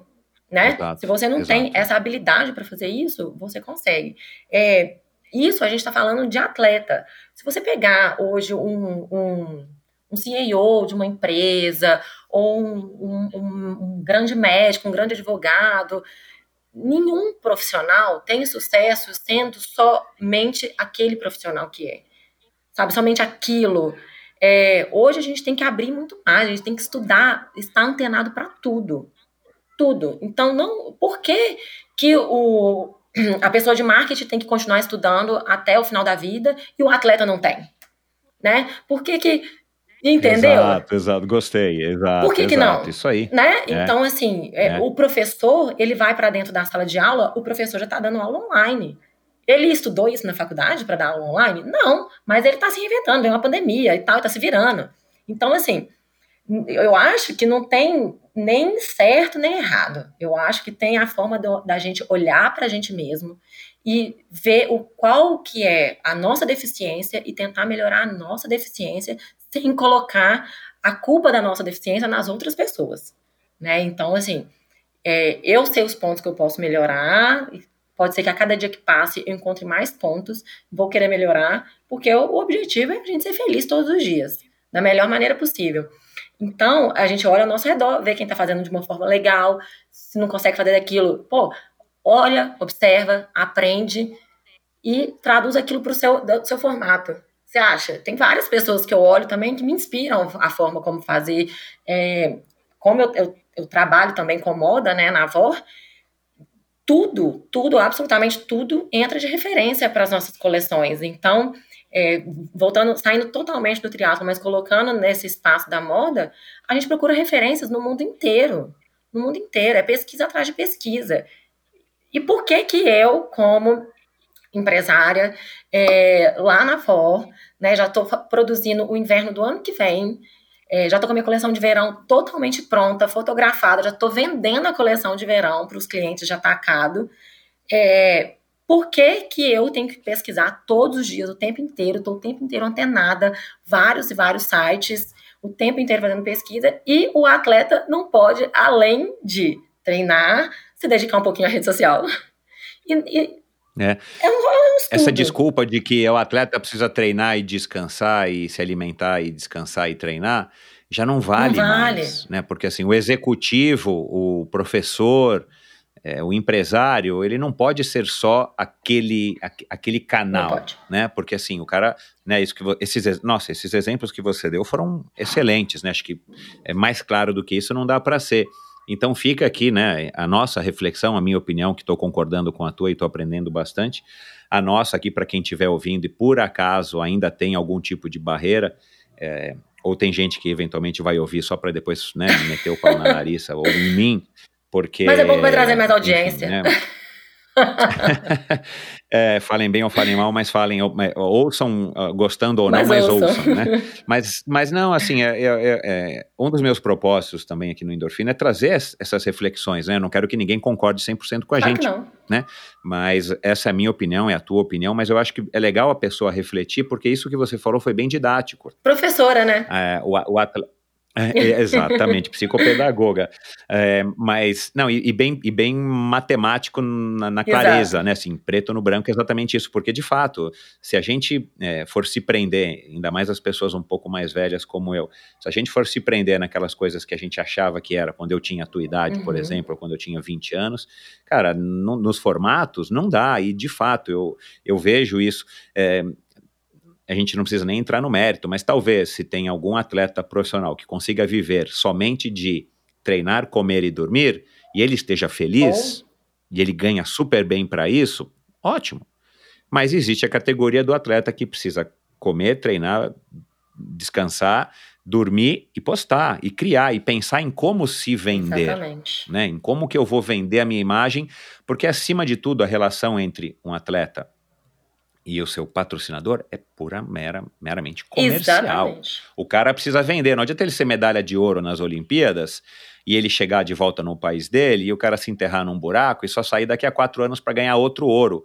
Cara, não vai ter marca. Ou vai ter aquelas marcas oportunistas que vão entrar dois meses antes dos Jogos Olímpicos, patrocinam o cara, três meses depois olha, acabou, seis meses venceu o contrato, acabou, a gente não vai mais patrocinar. E é isso que a gente não quer, né? A gente quer justamente que o esporte se, se enfim, se sustente e sustente as pessoas que vivem, que escolheram viver dele, Com né? E certeza. que mereçam viver dele, né? E, e cada vez mais eu acho que é bom a gente falar sobre isso, sabe? Porque, é, como eu já disse que eu tive essa sorte de ter várias pessoas que são né, é, antigas do, do esporte, do triatlon, eu vejo que as todos esses atletas profissionais, eles, a maioria deles já estão entendendo que eles precisam de se auto-vender. Então, é, não é só chegar e ganhar, porque hoje não sai notinha no jornal. Não sai notinha no jornal. Exato. Então, é, Exato, é, é é. muito mais. A gente precisa fazer muito mais coisas. Ou talvez seja até mais fácil, porque a gente já sabe como fazer, né? Então, se você Uhum. dedicar ali, ó, nadou, pedalou, correu, comeu, descansou, 30 minutos de rede social. Pronto aí, ó. Passei a chave do Tem que estar sucesso. na rotina, né? É, quem sabe já já nesse teu, nesse teu espírito aí empreendedor você começa a, a agenciar aí Bom, atletas. Isso não é uma boa já- ideia, viu? Eu falei isso pro Vinhal, eu acho. Eu falei isso. alguma coisa assim pro Vinhal. É. Não, é verdade. Pegar os jovens É. atletas, né, que estão que estão começando, ou mesmo as pessoas que já estão mais ou menos estabelecidas, mas que estão precisando aí de, de ter um pouco mais dessa, dessa veia. Como você também é uma atleta, é, eu acho que você consegue, vai conseguir falar com mais propriedade para essas pessoas e as pessoas talvez se É. identifiquem mais com o que você Nossa. fala, né? Do que se você fosse só um rostinho bonito que estivesse postando fotos do seu abdominal e sem fazer, é. enfim, só fazendo abdominal, né? É, que também não tem Nada nada, contra. contra. isso, que é outro outro segmento, outra é outro coisa. nicho, se a gente for entrar enfim, nisso aí, né? a gente É, fica mais é. duas horas. É. Agora, eu, eu vou deixar para o final uma pergunta que, que, que, que eu acho que eu e muita gente está curioso aí para saber qual que é o segredo aí dessa vitalidade, dessa beleza. Eu quero saber se ainda são aquelas 20 gotas de própolis e quatro gotas de óleo de copaíba na água, na temperatura Ambiente. ambiente, ou se é a clorela e a espirulina, né? Mas, enfim, já já a gente vai falar disso. É, a chegada dos 30 anos de alguma maneira pesou para você? Não, nada. Eu sempre Assim, quis. tipo, nem psicologicamente, ou aquela coisa que você às vezes se deixa tomar, né, pelas redes ou pela. Enfim, os 30 anos para você já não. Eu, na verdade, eu sempre pensava assim, que eu queria fazer 30 anos, porque quando eu via as mulheres de 30, eu, eu enxergava uma beleza diferente, porque eu enxergava uma, uma segurança, sabe? É, e Uhum. aí, quando você é Concordo. segura, quando você já sabe o que está fazendo na sua vida, assim, é, você fica mais bonito, porque beleza, na verdade, ela vem de dentro, né? Ela vem do brilho do olhar, então tudo isso vem, na verdade, de dentro. É, e uma pessoa, uma Uhum. mulher confiante, né? Uma mulher que, que sabe o que está fazendo, que gosta de fazer o que faz, eu acho que ela se torna cada vez mais bonita, justamente pela sua confiança. Então eu queria chegar aos 30. E eu, eu lembro que eu falava isso com o meu marido, falava, amor, você vai ver, quando eu chegar nos 30, eu vou estar muito mais bonita do que quando você me conheceu com 21. Legal. É, é, e, e tem alguma idade que te preocupa, por exemplo, os 40, ou você acha que Não, 50 vai ser. Você tem essa. Enfim, de vez em quando isso te toma os teus pensamentos ou é uma coisa que para você. não, a única coisa que eu. enfim, ainda não- que eu, chegou. às vezes me pego fazendo umas continhas é, com relação à performance. Não de, de tipo assim. é, a, a, a, questão é. A gente tem que também entender que vai chegar uma idade, vai chegar algum momento que eu vou parar de subir a escadinha, né? Porque vai chegar uma hora que eu vou deixar de performar, eu vou começar, meus números vão começar a ser outros, né? Eu quero fazer triatlo, eu quero ser atleta pro resto da minha vida, né? 80, sei lá, até quando eu viver e conseguir. Então, eu acho que a minha maior preocupação é, é, será que quando esses números começarem a ser diferentes, será não? Eu acho que eu vou conseguir lidar bem sim. Mas Hoje eu me peguei pensando, será que vai ser daqui a 10 anos? Aí na mesma hora me veio o Santiago, o Santiago tá velho lá e performando desse jeito. então, aí ao mesmo tempo eu já parei de pensar nesse número, porque eu vejo que hoje tá assim, mas daqui a 10 anos pode tudo mudar de novo. Então, eu, é, é, mais uma vez a gente vai ter que aprender a dançar conforme a música e conforme a modernidade e a tecnologia vier para agregar a gente. Você lida bem com as frustrações? Por exemplo, quando você vai mal numa prova, ou quando, enfim, você não tem o resultado que você espera, ou mesmo no Instagram, quando você, você, você bolou lá um negócio que você vai fazer um post e não tem a repercussão que você gostaria que tivesse, ou que você achava que teria. Você lida bem com essas frustrações? Eu acho que eu lido. É, vira, como eu falei, o degrau para vira aprendizado, né? E aí você vai estar tá subindo um uhum. degrau na sua evolução seja ela física, espiritual, mental, é, e vai te deixar melhor preparado para o próximo passo, né? É, eu, eu, eu uhum. tive uma, uma super frustração quando eu fiz o Ironman de Mar del Plata. Eu estava treinando super bem e eu não consegui completar a prova. É, eu congelei no quilômetro 15 para frente da. É... Ah, eu lembro, estava frio. E é. aí eu. Poxa, pensa, eu estava indo para fazer uma puta prova, eu estava treinando super bem e realmente não deu certo. E o que, que ficou de experiência? Ficou de experiência que eu odeio frio, não vou ficar no... só vou pro calorzão mesmo e bom. E claro, outros aprendizados mais, e tanto que depois dessa prova eu treinei ainda mais aí, mais e mais e mais, mais motivada, mais disciplinada, cada vez querendo melhorar mais, e tive aquele puta resultado em 2019, no Ironman Brasil, depois Cozumel, enfim, é, era de, não é que eu pensava assim, é, nossa, eu não completei agora eu vou descontar que eu não completei. Claro que não. Eu aprendi que cada vez mais eu preciso de escutar mais ainda o meu corpo e entender que eu posso melhorar. Então, e é, são muitos detalhes, né? O Ironman, muito, muito detalhezinho, aquela noite mal dormida, aquela comidinha errada, aquele, enfim, tudo vai fazendo diferença no seu organismo. Então, eu é, descobri que era isso, que eu tinha que ficar cada vez mais atenta aos pequenos detalhes. Você, no ano passado, né, a gente está gravando aqui no ano de 2021, as coisas aqui no Brasil estão voltando muito lentamente, mas as competições ainda não. Ano passado foi um ano também de muito aprendizado para Larissa, não só na vida, na vida como um todo, mas digo na vida esportiva, porque né, foi o primeiro ano na, na tua curta carreira ainda como atleta que você não pôde competir. Sim. E pelo que eu entendi e pelo, pelo teu, pelo teu é, currículo esportivo, meu, você compete pra uhum. caramba, né? É, e eu acho que isso é um padrão do triatleta, pelo menos do triatleta brasileiro, e, e, e tem muita prova. Então, meu, é uma, é uma alegria, né? Para quem gosta de competir. Aí chega 2020, freia tudo. Você ficou também naquela ansiedade, ah, mas que bom, agora é, fechou em março, o Ironman adiou de maio, acho que você deveria estar inscrita, ah. adiou de maio para novembro, aí depois não, foi cancelado, ou não, vai ser, vai ter, não vai ter, aí não, vai ser só Fortaleza, não vai ter Fortaleza, né? Foi, um, foi, foi também, assim, um, um desafio para você baixar um pouco a bola, controlar a ansiedade, controlar esse ímpeto de estar tá treinando, ou você conseguiu, é, no meio desse turbilhão, continuou, passou batido e continuou treinando igual uma maluca, mesmo sem saber o dia de amanhã? Nada, Michel, fiquei treinando igual uma maluca, não me abalou nem um pouco. Ah, mudou, de maio para não sei quando, beleza, ganhei mais cinco meses de treino. Ah, mudou de novo, beleza, ganhei mais três meses de treino. Ah, mudou de novo, beleza, ganhei. Tapa agora para novembro, não sei nem se vai ter, estamos continuando treinando. Não parei de treinar hora nenhuma, hora nenhuma. É, diminuímos o volume pra caramba. Aí eu abri Strava, vamos brincar de pegar com. Ah, vamos, vamos brincar de nadar escondido, né? Porque todo mundo teve que fazer uma natação clandestina. Ah, vamos, enfim. Uhum. Fui brincando mesmo. Eu amo treinar. É, independente de fazer prova, eu amo competir, amo muito competir, mas eu amo demais treinar. E eu amo, assim, treinar não só muitas horas, mas, assim, aquela coisa de treinar várias vezes ao dia, que isso realmente é fugir do padrão, né? Porque treinar uma vez no dia já é, é, acima da média da maioria dos brasileiros, né? Muito. E aí, é, quando você fala que você vai fazer muito. o seu segundo treino, putz, aí já caiu, acho que dessa turma que treina todo dia, isso aí já deve ter caído para, sei lá, 30%, 40%, não sei. E quem ainda pega ainda faz mais um treino, entendeu? Então, assim, eu gosto dessa história, sabe? Eu gosto disso, cara.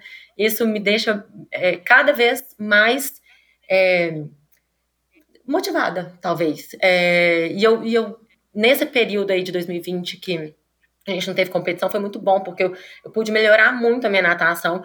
Inclusive, eu, até falando de frustração, né, fiquei um pouquinho frustrada com relação a Cancún, porque não pela minha performance na natação, eu realmente fiz uma excelente natação. Mas o tempo foi muito alto. E a maioria das pessoas, né, no triatlon, todo mundo assim, olha muito para o tempo e esquece de olhar é, a condição da prova ou comparar com, com os profissionais, né, ou com quem nada de verdade. É que você falou, né, do Andy Potts, alguma coisa, né? Eu Você fiz é, você contextualizou o teu, Total. a- a o teu descontentamento com o É, tempo. e aí eu, eu isso também o- foram, foi graças às experiências desses meus amigos, né? A experiência do esporte que me, me trouxe isso, essa maturidade de entender que não é um tempo. E eu, eu fui tão. Eu fiz posts, né? Alguns posts sobre essa prova.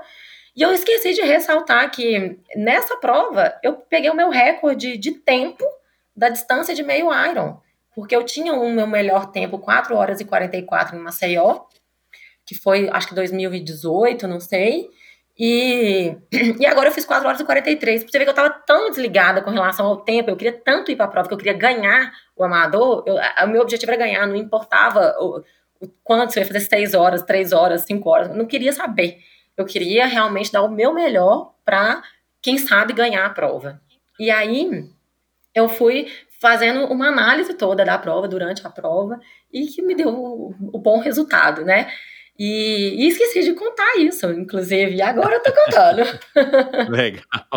Você, durante a prova, você fica fazendo conta, já O que você, tempo faz- inteiro. você domina os números? o tempo Fica inteiro. olhando no relógio, ah, eu tô com pace e tal, então eu vou... mas- Não, você assim Você não. consegue? Não, eu faço conta, é, eu saio da natação, aí eu olho quem nadou comigo, eu vejo há quanto tempo que eu tô daquela pessoa. Ah, não, tá, é. É, Mas não com relação a tempo, números, assim, porque é uma coisa Não. que eu sempre tive dificuldade, né, de durante a prova ficar pensando no tempo, olha, então nesse pace, aí se eu correr mais dois segundos mais rápido, eu acho que o cara tá na minha frente e tal, você, você não, não chega nesse nível aí da Não. tua, Essa da conta tua eu não cabeça faço, matemática. porque Aham. eu não gosto de ficar olhando muito pace, sabe?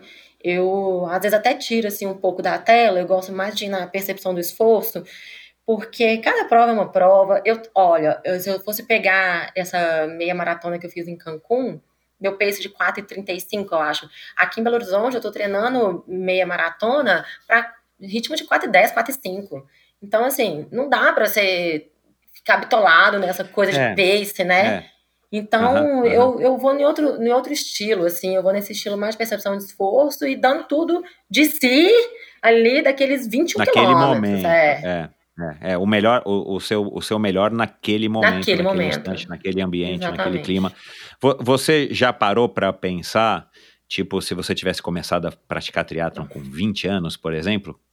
Ah, eu penso isso o tempo inteiro, principalmente na natação, né? Porque a natação é horas de água. Não, assim, eu fico pensando, gente, mas assim, o que eu posso fazer para ainda conseguir treinar mais, porém com qualidade, né? Porque não adianta você querer treinar exageradamente se o treino não for de qualidade. Você tá dando passo para trás. E não tem jeito, é aquela palavrinha chata de ouvir, a tal da constância. E a constância é acúmulo de horas, e acúmulo de horas vem acúmulo de tempo. Então, se tem, vamos, vamos completar aí sete anos de natação e de triatlon. Se eu tivesse começado a nadar antes, provavelmente eu estaria nadando melhor hoje. Mas não é essa a realidade, a gente não pode chorar pelo que a gente não Exato, pode mudar, então vamos olhar para frente o que, que a gente pode fazer. Você acha, com a cabeça de hoje, que se você tivesse começado a praticar triatlon, vamos dizer, com 20, Uhum. é, e você tivesse os resultados, né? Tudo, tudo suposição. Sim. Mas você acha que se os teus resultados tivessem sido bons como como estão sendo hoje, mas você com 20 anos, você tentaria uma carreira profissional? Você acha que é uma coisa que te agradaria é, viver do triatlon, né? Como a gente falou aqui, comendo, treinando e descansando e postando, Aham. é, sem ter que se preocupar com outro tipo de trabalho? Com certeza. Mas Você eu. acha que se adaptaria legal, a- enfim, ao teu estilo de vida, Com certeza. à tua vontade? Aham, Mas eu acho que eu não não abriria mão de ter a- a- as outras minhas outras funções assim. É, não, não deixaria de. Vamos, é, é, é, como que eu posso falar isso sem falar que não é trabalho, né? Eu, eu gostaria de continuar tendo todas as minhas funções Outras do dia. atividades É, que não fossem só, não fosse só- treinar. Porque eu é. acho que a gente não é só isso, sabe? Eu, é, Uhum. Como aquela história que a gente falou no início. E, e você vê que dá certo. A maioria dos, dos triatletas, principalmente da Europa, os caras fazem muito mais do que é, uma atividade profissional, vamos dizer assim. Uhum, uhum. Da onde que, que vem, você acha que vem aí esse todo esse sucesso que você tem na tua vida, né? Assim, você acha que isso é fruto é, principalmente do quê? Já deu para perceber aqui, já dá para a gente ter uma bela noção, duas horas de conversa já, é, né? Essa tua energia, né? Você, você emana também uma energia muito legal. Mas assim, o que, que você acha que te dif- diferencia, por exemplo, né, das, das, das meninas da tua faixa etária, por exemplo, no triatlon, que é aí onde você tem a competição mais direta, né? Aham. Você, você normalmente é a mais rápida, ou tá entre as mais rápidas naqueles eventos, né? Assim, é, ou de onde que você acha que vem esse eu, teu... eu acho que eu me divirto. Assim, mas eu me divirto de verdade mesmo. Sabe? Eu vou, durante a prova, o tempo inteiro me automotivando, sabe? É, é, é- chega a ser muito engraçado isso, mas assim, eu penso em tanta coisa. Ah, eu penso, por exemplo, o tanto que minha mãe deu duro para poder pagar a escola, que ela já teve que dar a faxina, e ao mesmo tempo ela já foi dona de restaurante, a vida mudou e tal. Aí eu penso, porra, é o mínimo que eu posso fazer é dar um orgulho para minha mãe. Então eu penso isso também. Aí eu penso assim, nossa, eu tô aqui 38 de média. Cara, meus amigos que estão lá no Brasil vão achar que eu tô ficando maluca, que eu vou quebrar na corrida. E eu acho engraçado isso, e aí eu vou pensando, isso me motiva também. Eu acho, eu acho que é um conjunto, na verdade. É um conjunto de tudo que eu aprendi com a minha avó, com a minha mãe, né? Com, com as experiências que eu tive com meu irmão, que foi o meu melhor amigo da infância. É tudo que, o meu marido e a gente vive, a gente prega dentro de casa. E aí eu levo isso tudo comigo na hora da largada, na hora da prova. Você fez posts aí mais recentes que você presente, não sei se foram mais recentes, é, que você presenteou a Luana, né, com uma bicicleta, aí você levou ela para pedalar e, e, e pelo, pelo que você descreve no post, você tem uma relação até de responsabilidade com ela. Você se vê, né, talvez até como uma, uma meio mãe para ela, porque ela é bem mais nova, metade da tua idade praticamente. É, você também se preocupa em ser um bom exemplo para ela e, e, e- e poder proporcionar para ela, é, enfim, ser uma referência, além da sua mãe, da sua avó, ser uma referência bacana, uma mulher forte, uma referência feminina para ela que, que vá trazer para ela o que a vida trouxe para você, né? Com certeza. É, ela tá muito presente. Essa, essa história, assim, não posso dizer que eu me sinto como mãe dela, porque eu não sou, né? Não sei o que é ser mãe, a não ser de cachorro. É, mas eu, eu só sempre quero mostrar para ela que a, a, história se repete, né? Ela não é filha do mesmo pai que eu, é, e também o pai dela. Eu, eu- eu não vou nem usar a palavra. Não é que a gente foi abandonado, não, mas os nossos pais, eles realmente não tiveram presente na nossa vida. Pais não presentes. Não né? presente, nem financeiramente, nem psicologicamente, nem nada, de forma alguma. Mas a gente também não, não tem como, não precisa se revoltar com isso, porque os mistérios de Deus só a ele pertencem, a gente não sabe o que que a gente vem na vida para passar. Então a gente tem que aceitar esse momento, aceitar isso que a gente tem e trabalhar a favor disso. Então, se a gente não tem isso, mas o que, que a gente tem? Então, é, eu, eu, eu tenho essa preocupação em, em mostrar para ela é, que ela pode fazer o que ela quiser, ela pode ser o que ela quiser na vida dela. Se ela se esforçar e se dedicar, ela vai conseguir. Porque da mesma forma como que eu não tive, ela também não teve, e milhões de outras pessoas no Brasil e no mundo também não. Então, se a gente tem isso, vamos fazer isso de alimento para a gente nos tornar mais forte e para nos tornar ainda melhores. As mulheres, as mulheres da, do clã do- dos Fabrini são mulheres São. fortes, pelo jeito, né? Todas, todas elas. Não tive, eu não, não tive muita. Isso intimida, intimida as pessoas às quais você se relaciona, por não exemplo? sei, não sei, viu? Não sei te dizer. Cê- Você não sente isso? Ah, é difícil, né? Às vezes, assim, na rede social, você vê que direto eu recebo uma mensagem assim: ah, eu te vi hoje correndo, mas queria conversar com você, mas não cheguei perto. Aí você já não sabe é, qual que é o motivo, né, de fato, disso. É, eu, você fica sem saber se é por causa da. O que, que é que a pessoa, as outras pessoas veem né, em mim, assim, para me seguir no Instagram, para torcer por mim. É, alguns amigos, é, algumas pessoas já falaram assim que eu torno pequenas coisas coisas muito grandiosas, eu consigo envolver as outras pessoas, mas é porque esse realmente é o meu jeito. Eu, eu, eu sou feliz naquilo que eu faço e eu não consigo entender por que, que não dá para ser feliz mesmo querendo correr num pace, sei lá, abaixo de 4 por mil. Enfim, isso é muito claro na minha cabeça e eu, eu me divirto fazendo isso. Eu imagino que você já deva ter aí um levantado o perfil demográfico, né, da tua, do teu público e tudo mais. E, e, eu imagino você ler todos os comentários, ou a maioria dos comentários, você é bem ativa, né?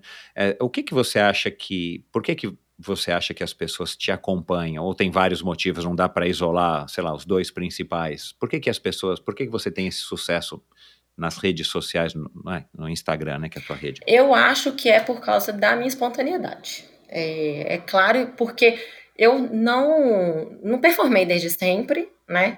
E claro que foi uma construção. Tem várias pessoas que falam comigo, não, eu tô aqui desde quando você começou, desde o primeiro Iron e tal. E eu acho que, que é porque eu vou compartilhando essas minhas experiências. Já teve fase pô, que, eu, que eu mostrava meus educativos de natação. Hoje eu já não gosto mais tanto de mostrar isso. E aí tá, tá, vai todo mundo evoluindo junto, sabe? Então, é, a gente vai tipo um videogame, né? Vai passando as fases. E.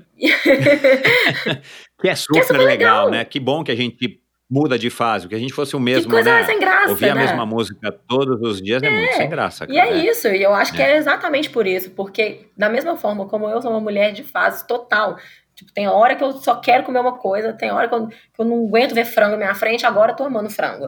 E aí eu, eu passo isso para as pessoas também, e eu acho que fica divertido de. É como as pessoas falam é, que, eu, que eu faço triatlon parecer leve. Eu acho que é por isso. O que que te tira do sério? Você parece ser sempre uma pessoa assim tão, né? é, de bem com a vida, feliz, o que que te tira do sério, assim, que tipo, meu, sai de baixo? Rodrigo já falei, não vou nem chegar perto dela. O dia que você não treina ou o dia que, sei lá. Eu acho que é no dia que eu não que nado, que no dia sério? que eu não consigo nadar. eu, acho que eu me cobro tanto nessa história, né, do que eu sei que eu só vou melhorar se eu nadar. E aí, se tem um dia que eu não nado, cara, eu fico, fico fora, fora de mim mesmo. fico insuportável. Você disse no começo que você gosta de música eletrônica, uhum. né? A música tem um papel importante aí na tua, na tua vida. Eu queria saber é, da música, e depois você já pode emendar. É, como é que você trabalha a mente, você medita, né? Teve um post que eu vi que você acendeu lá um incenso, fez lá uma meditação e tal. É, assim, co como é que você trabalha isso? Música eletrônica, né? E meditação, né? De novo, são os dois lados da mesma mulher, né? Quer dizer, dois dos lados da mesma, dos vários lados da mesma mulher.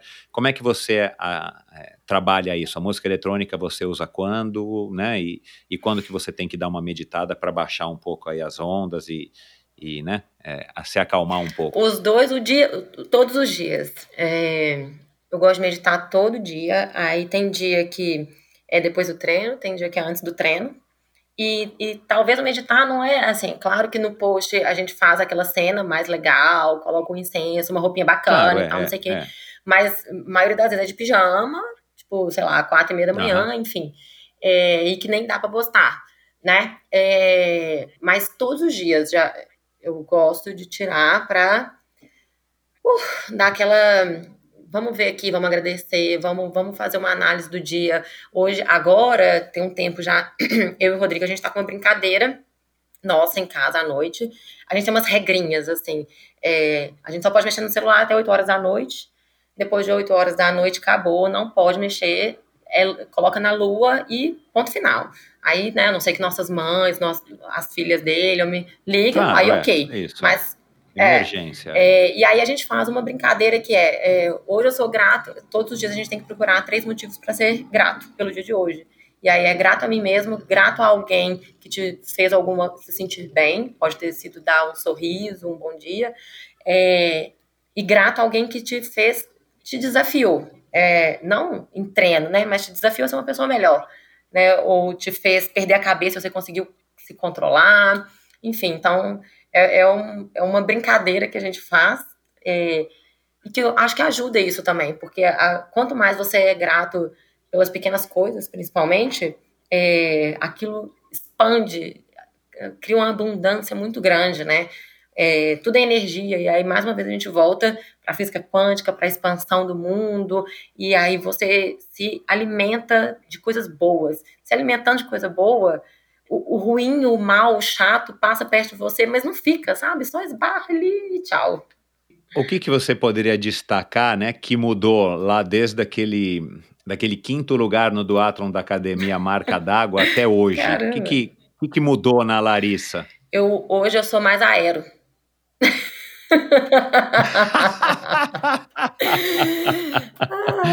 Ótimo, cara, adorei, sensacional. Tá bom, eu vou me contentar com essa resposta porque foi muito boa. é, qual que é o seu sonho no, no triatlon ou no esporte? Assim, o que, que você quer ainda viver, o que, que você espera aprender com o esporte nesse teu caminho aí também da evolução, né, seguindo a doutrina espírita. O que que, o que que você ainda almeja no esporte? Nossa, muitas, coisas, coisas né? Não, dá, não, dá para falar. Mas eu acho que assim, é, eu não gosto muito de falar tipo de sonho, sabe? Eu acho, é, acho sonho um, um pouco morno, um pouco parece uma coisa distante. Eu prefiro falar de metas, né? Metas, metas. totalmente matemática, prática e, e eu acho que é mais atingível. E, uhum. eu acho que assim, a gente também nunca faz uma meta para uma coisa muito longe. Por exemplo, há oito anos atrás, eu não poderia, não conhecia nem o triatlo, né? Então não tinha como nem eu planejar o que eu estou vivendo hoje. É, então, eu sou uma pessoa um pouquinho mais pé no chão, talvez. Então, eu, eu gosto de traçar metas menores. E aí, com relação ao esporte, é, a minha meta mais próxima agora é ganhar o Ironman ganhar um Ironman, o primeiro Ironman que eu fizer, né? Não sei qual que vai ser, porque com a pandemia a gente tá sem saber. Mas aí, aí é ganhar o Ironman e consecutivamente pegar a vaga para a Kona, né? Mas a Kona tá nos teus é, planos. Eu ia perguntar isso depois. Tá nos planos uhum. porque ela é a consequência de ter ganhado o Ironman, né? Então, é, ah, tá. É um, é um prêmio, prêmio, né? Você está lá, é. significa que você você é, você já foi para Kona, né? Acho que o Rodrigo já é, foi. O Rodrigo ou... foi. Ele foi, ele competiu em 2019 e aí eu tive a oportunidade de ficar lá treinando e acompanhar a prova dele, o que foi muito bom, porque logo depois, um mês mais ou menos depois, foi quando eu fiz Cozumel. E foi, poxa, foi uma prova. Cara, Cozumel eu, eu me diverti do início da viagem até o final da viagem. Foi se eu pudesse voltar, eu voltaria e faria tudo igual, porque foi perfeito. Cozumel ou Trancoso? Para passar férias? Ah, não, Cozumel. Hoje, Cozumel. o que que o, o esporte representa para você hoje? Absolutamente tudo, porque o esporte, hoje, na minha vida, ele é tanto o meu trabalho quanto o meu lazer. Ele é a Larissa, né? Então, tudo o que eu tenho, que eu vivo, se eu, se eu tô sorrindo, se eu tô fazendo amizade, se eu tô ganhando novas experiências, foi tudo graças ao esporte. Então, é, até, a, a, como a gente já falou, né, minha forma de alimentar, minha forma de pensar, até mesmo com relação a outras pessoas. Então, tudo é, tá em volta do esporte. Assim, a minha família começou a entender, a gostar de esporte por causa disso, né? Porque a gente foi envolvendo todo mundo. Acho que a maioria das pessoas acabam fazendo isso. É, e é isso. É, é realmente é, representa a minha vida.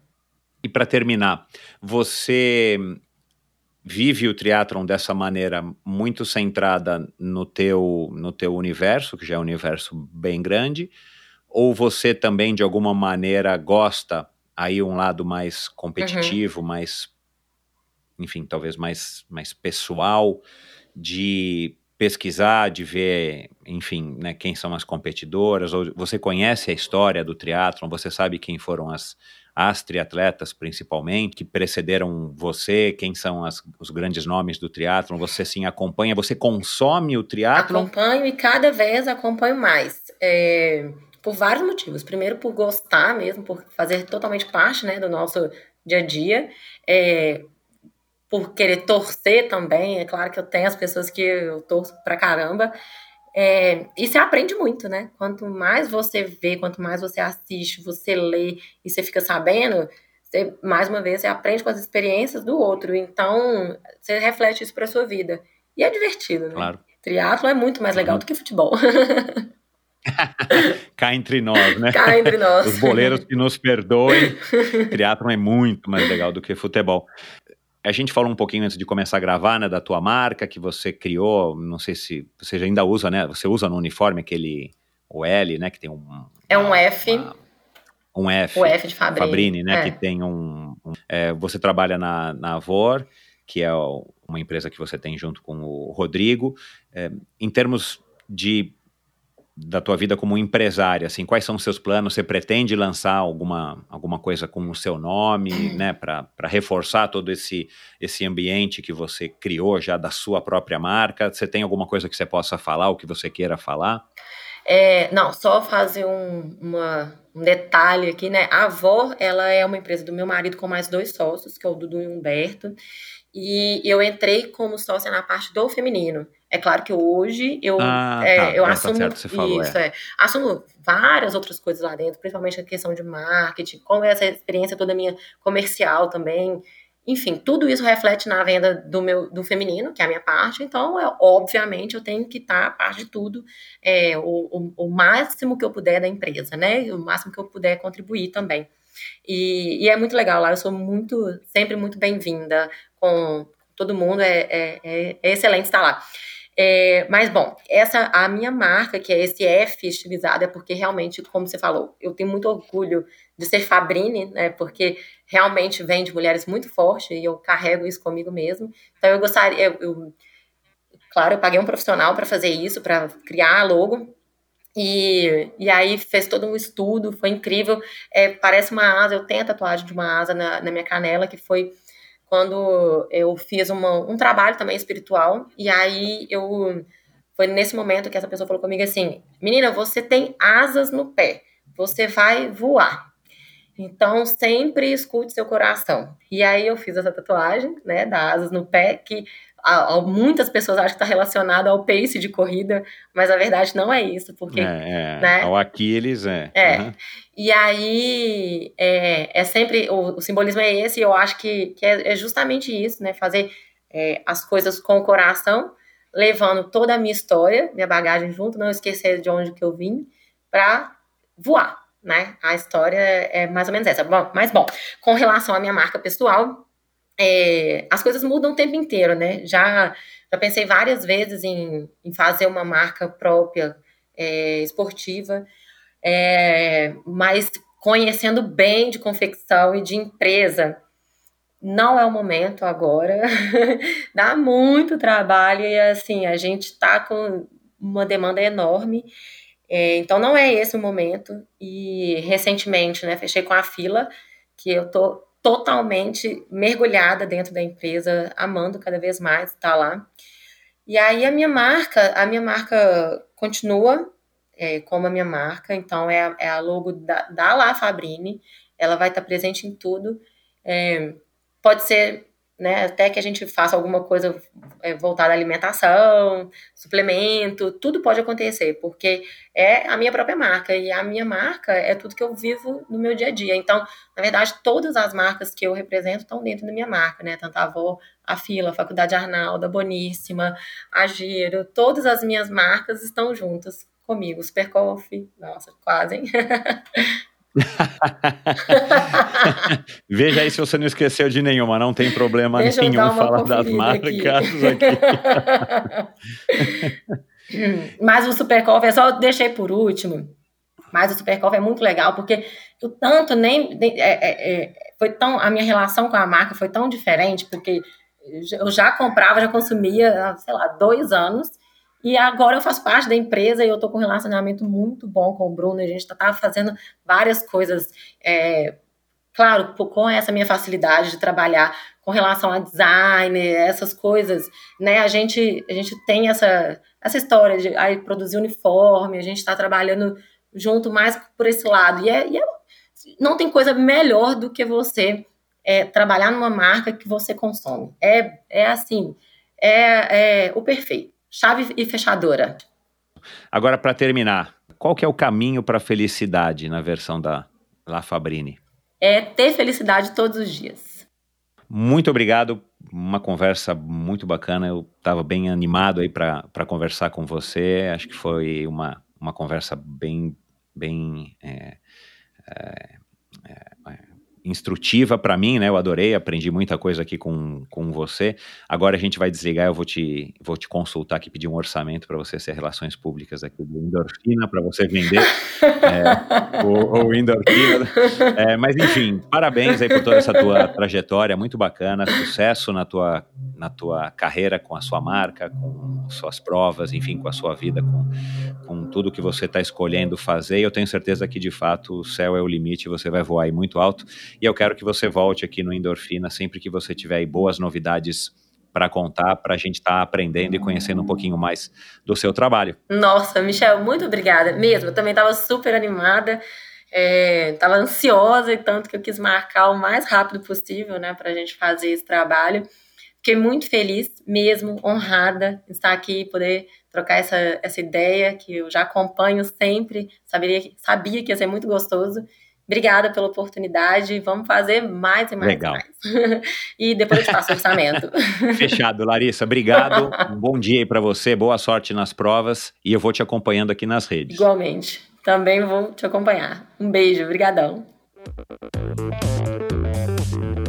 Legal, pessoal. Muito obrigado pela sua audiência. Espero que vocês tenham gostado. Eu adorei.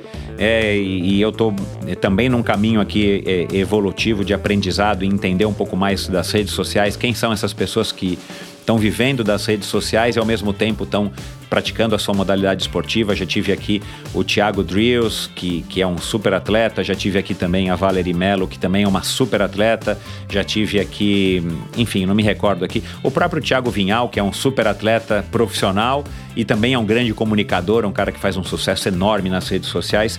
A gente já conversou aqui com outras pessoas que tem opiniões diversas. Eu acho que isso que é legal é trazer esse debate, é provocar esse debate. Não estou dizendo que eu estou certo, que a Larissa está certa ou que o fulano o Beltrano estão errados. Eu só quero Desculpa, eu só quero aqui provocar e, e, e, é, essa reflexão e jogar mesmo o assunto no ar para que a gente possa estar tá amadurecendo as nossas ideias e por que não mudando. Eu estou mudando bastante a minha ideia, a minha opinião a respeito dos influenciadores. Não vou falar mais blogueiro porque é, é uma linguagem que denuncia a minha idade e, e na verdade não são blogueiros, né? Porque não existe mais blog, o blog existe, mas não está mais funcionando direito.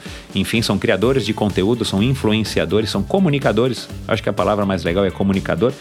Enfim, e, e eu também, né, como estou no Instagram, embora não seja a minha, a minha o meu trabalho, meu trabalho aqui no podcast, mas eu também estou querendo entender e, e, me aprofundar um pouco mais nesse assunto, sou curioso, a gente também tem que se manter atualizado. Então, dá um alô para Larissa, vou colocar no post do episódio de hoje, lá no Endorfina BR, é, alguns links para que, se, que se você quiser não apenas seguir a, a, Larissa, ainda não segue, conhecer um pouco mais a respeito dela e de alguns assuntos que a gente é, conversou aqui hoje. Eu sempre coloco em todo o post no endorfinabr.com é, links para que você possa, enfim, ir um pouco mais fundo ou entender um pouco mais ou até é, fuçar em algum assunto que a gente conversou aqui, por acaso você desconheça, tá lá, provavelmente vai estar tá lá o link então dá uma olhadinha, escreva para mim no Endorfina BR no Instagram e diga o que, que você gostou, o que, que você não gostou, faça sua crítica, comentário, dê sua opinião a respeito desse assunto. É, é, influenciador versus atleta profissional, quem é que merece ganhar, um não merece, o outro merece, o que, que você acha desse assunto? Eu acho que é, é, é sempre bacana estar tá debatendo, claro, com respeito, é, sabendo ouvir a opinião do outro, mas é isso que eu procuro fazer aqui no Endorfina. Mas então, é, comente lá comigo, vá no YouTube para assistir também os trechos, alguns trechos dessa conversa de hoje no Endorfina TV com Michel Bogli. Assine o meu canal no YouTube, é um canal novo que eu lancei na véspera de completar os quatro anos do Endorfina. É, para mim é muito importante, eu estou tateando aí no YouTube, eu preciso começar agora a conversar com youtubers também, que são atletas, para que eu possa também estar tá aprendendo, por que não? É, com essa nova, enfim, com esse novo canal de comunicação que eu tenho agora também com, com vocês, meus, meus ouvintes, e aí também agora espectadores no YouTube. Mas, enfim, é, a gente conversou aqui, claro, né? A Cláudia Dumont já passou por aqui, a Claudinha, que participou desse episódio. O Santiago Ascenso, que hoje é o treinador da, o treinador da, da Larissa. Eu citei aqui no começo o Márcio Santoro, que já passou por aqui também faz pouco tempo. O Thiago Vinhal já passou por aqui. Felipe Dairel, que também é um cara que se comunica muito bem nas redes sociais. Um, enfim, é, tantas outras pessoas que já passaram por aqui que, que, que, que são aí é, lá de Minas Gerais, né? E eu falei aí para Larissa, eu tenho um, eu tô achando que já já os mineiros vão ultrapassar os cariocas ou os paulistas. Eu preciso fazer uma, umas contas aqui na quantidade de personagens que já passaram pelo Endorfina. É, na semana passada, né, ou retrasada, foi a vez do Alexandre Birman, que, que também é um, é um mineiro, enfim. Então, muita gente bacana lá de Minas Gerais, a Raquel Gontijo, a Jaqueline Mourão, poxa, são muitas, que já passaram por aqui. Então, dá uma olhadinha nesse mesmo lugar aqui, nesse mesmo agregador, nesse mesmo site que você está ouvindo, Endorfina, você acha todos os episódios, desde o primeiro episódio lá no dia 2 de junho de 2017. Você acha todos os episódios do Endorfina. Me ajude levando a voz do Endorfina, levando a voz dos meus convidados para mais e mais pessoas. É a maneira que eu tenho de fazer o Endorfina crescer e essa nossa comunidade de pessoas endorfinadas é, crescer.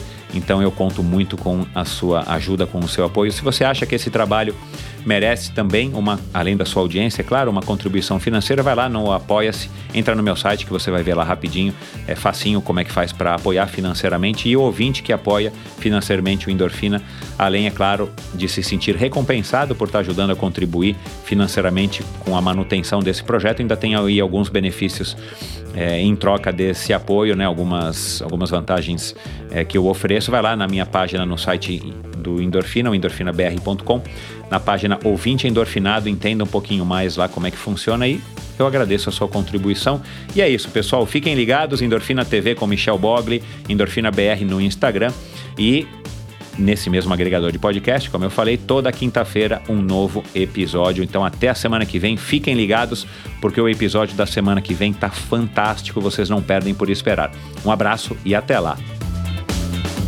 E eu quero agradecer aos patrocinadores do episódio de hoje, a começar pela Bovem Energia. Bovem, há uma década fornecendo energia e gerando resultados para consumidores do Mercado Livre. Quer ser livre? Fale com a Bovem, energia que inspira.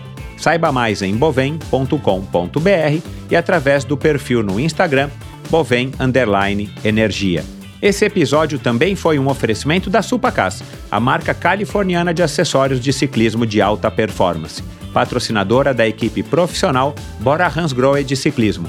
Eles fabricam fitas de guidão, luvas, meias, suporte de caramanhola, selins e uma grande variedade de acessórios bem legais.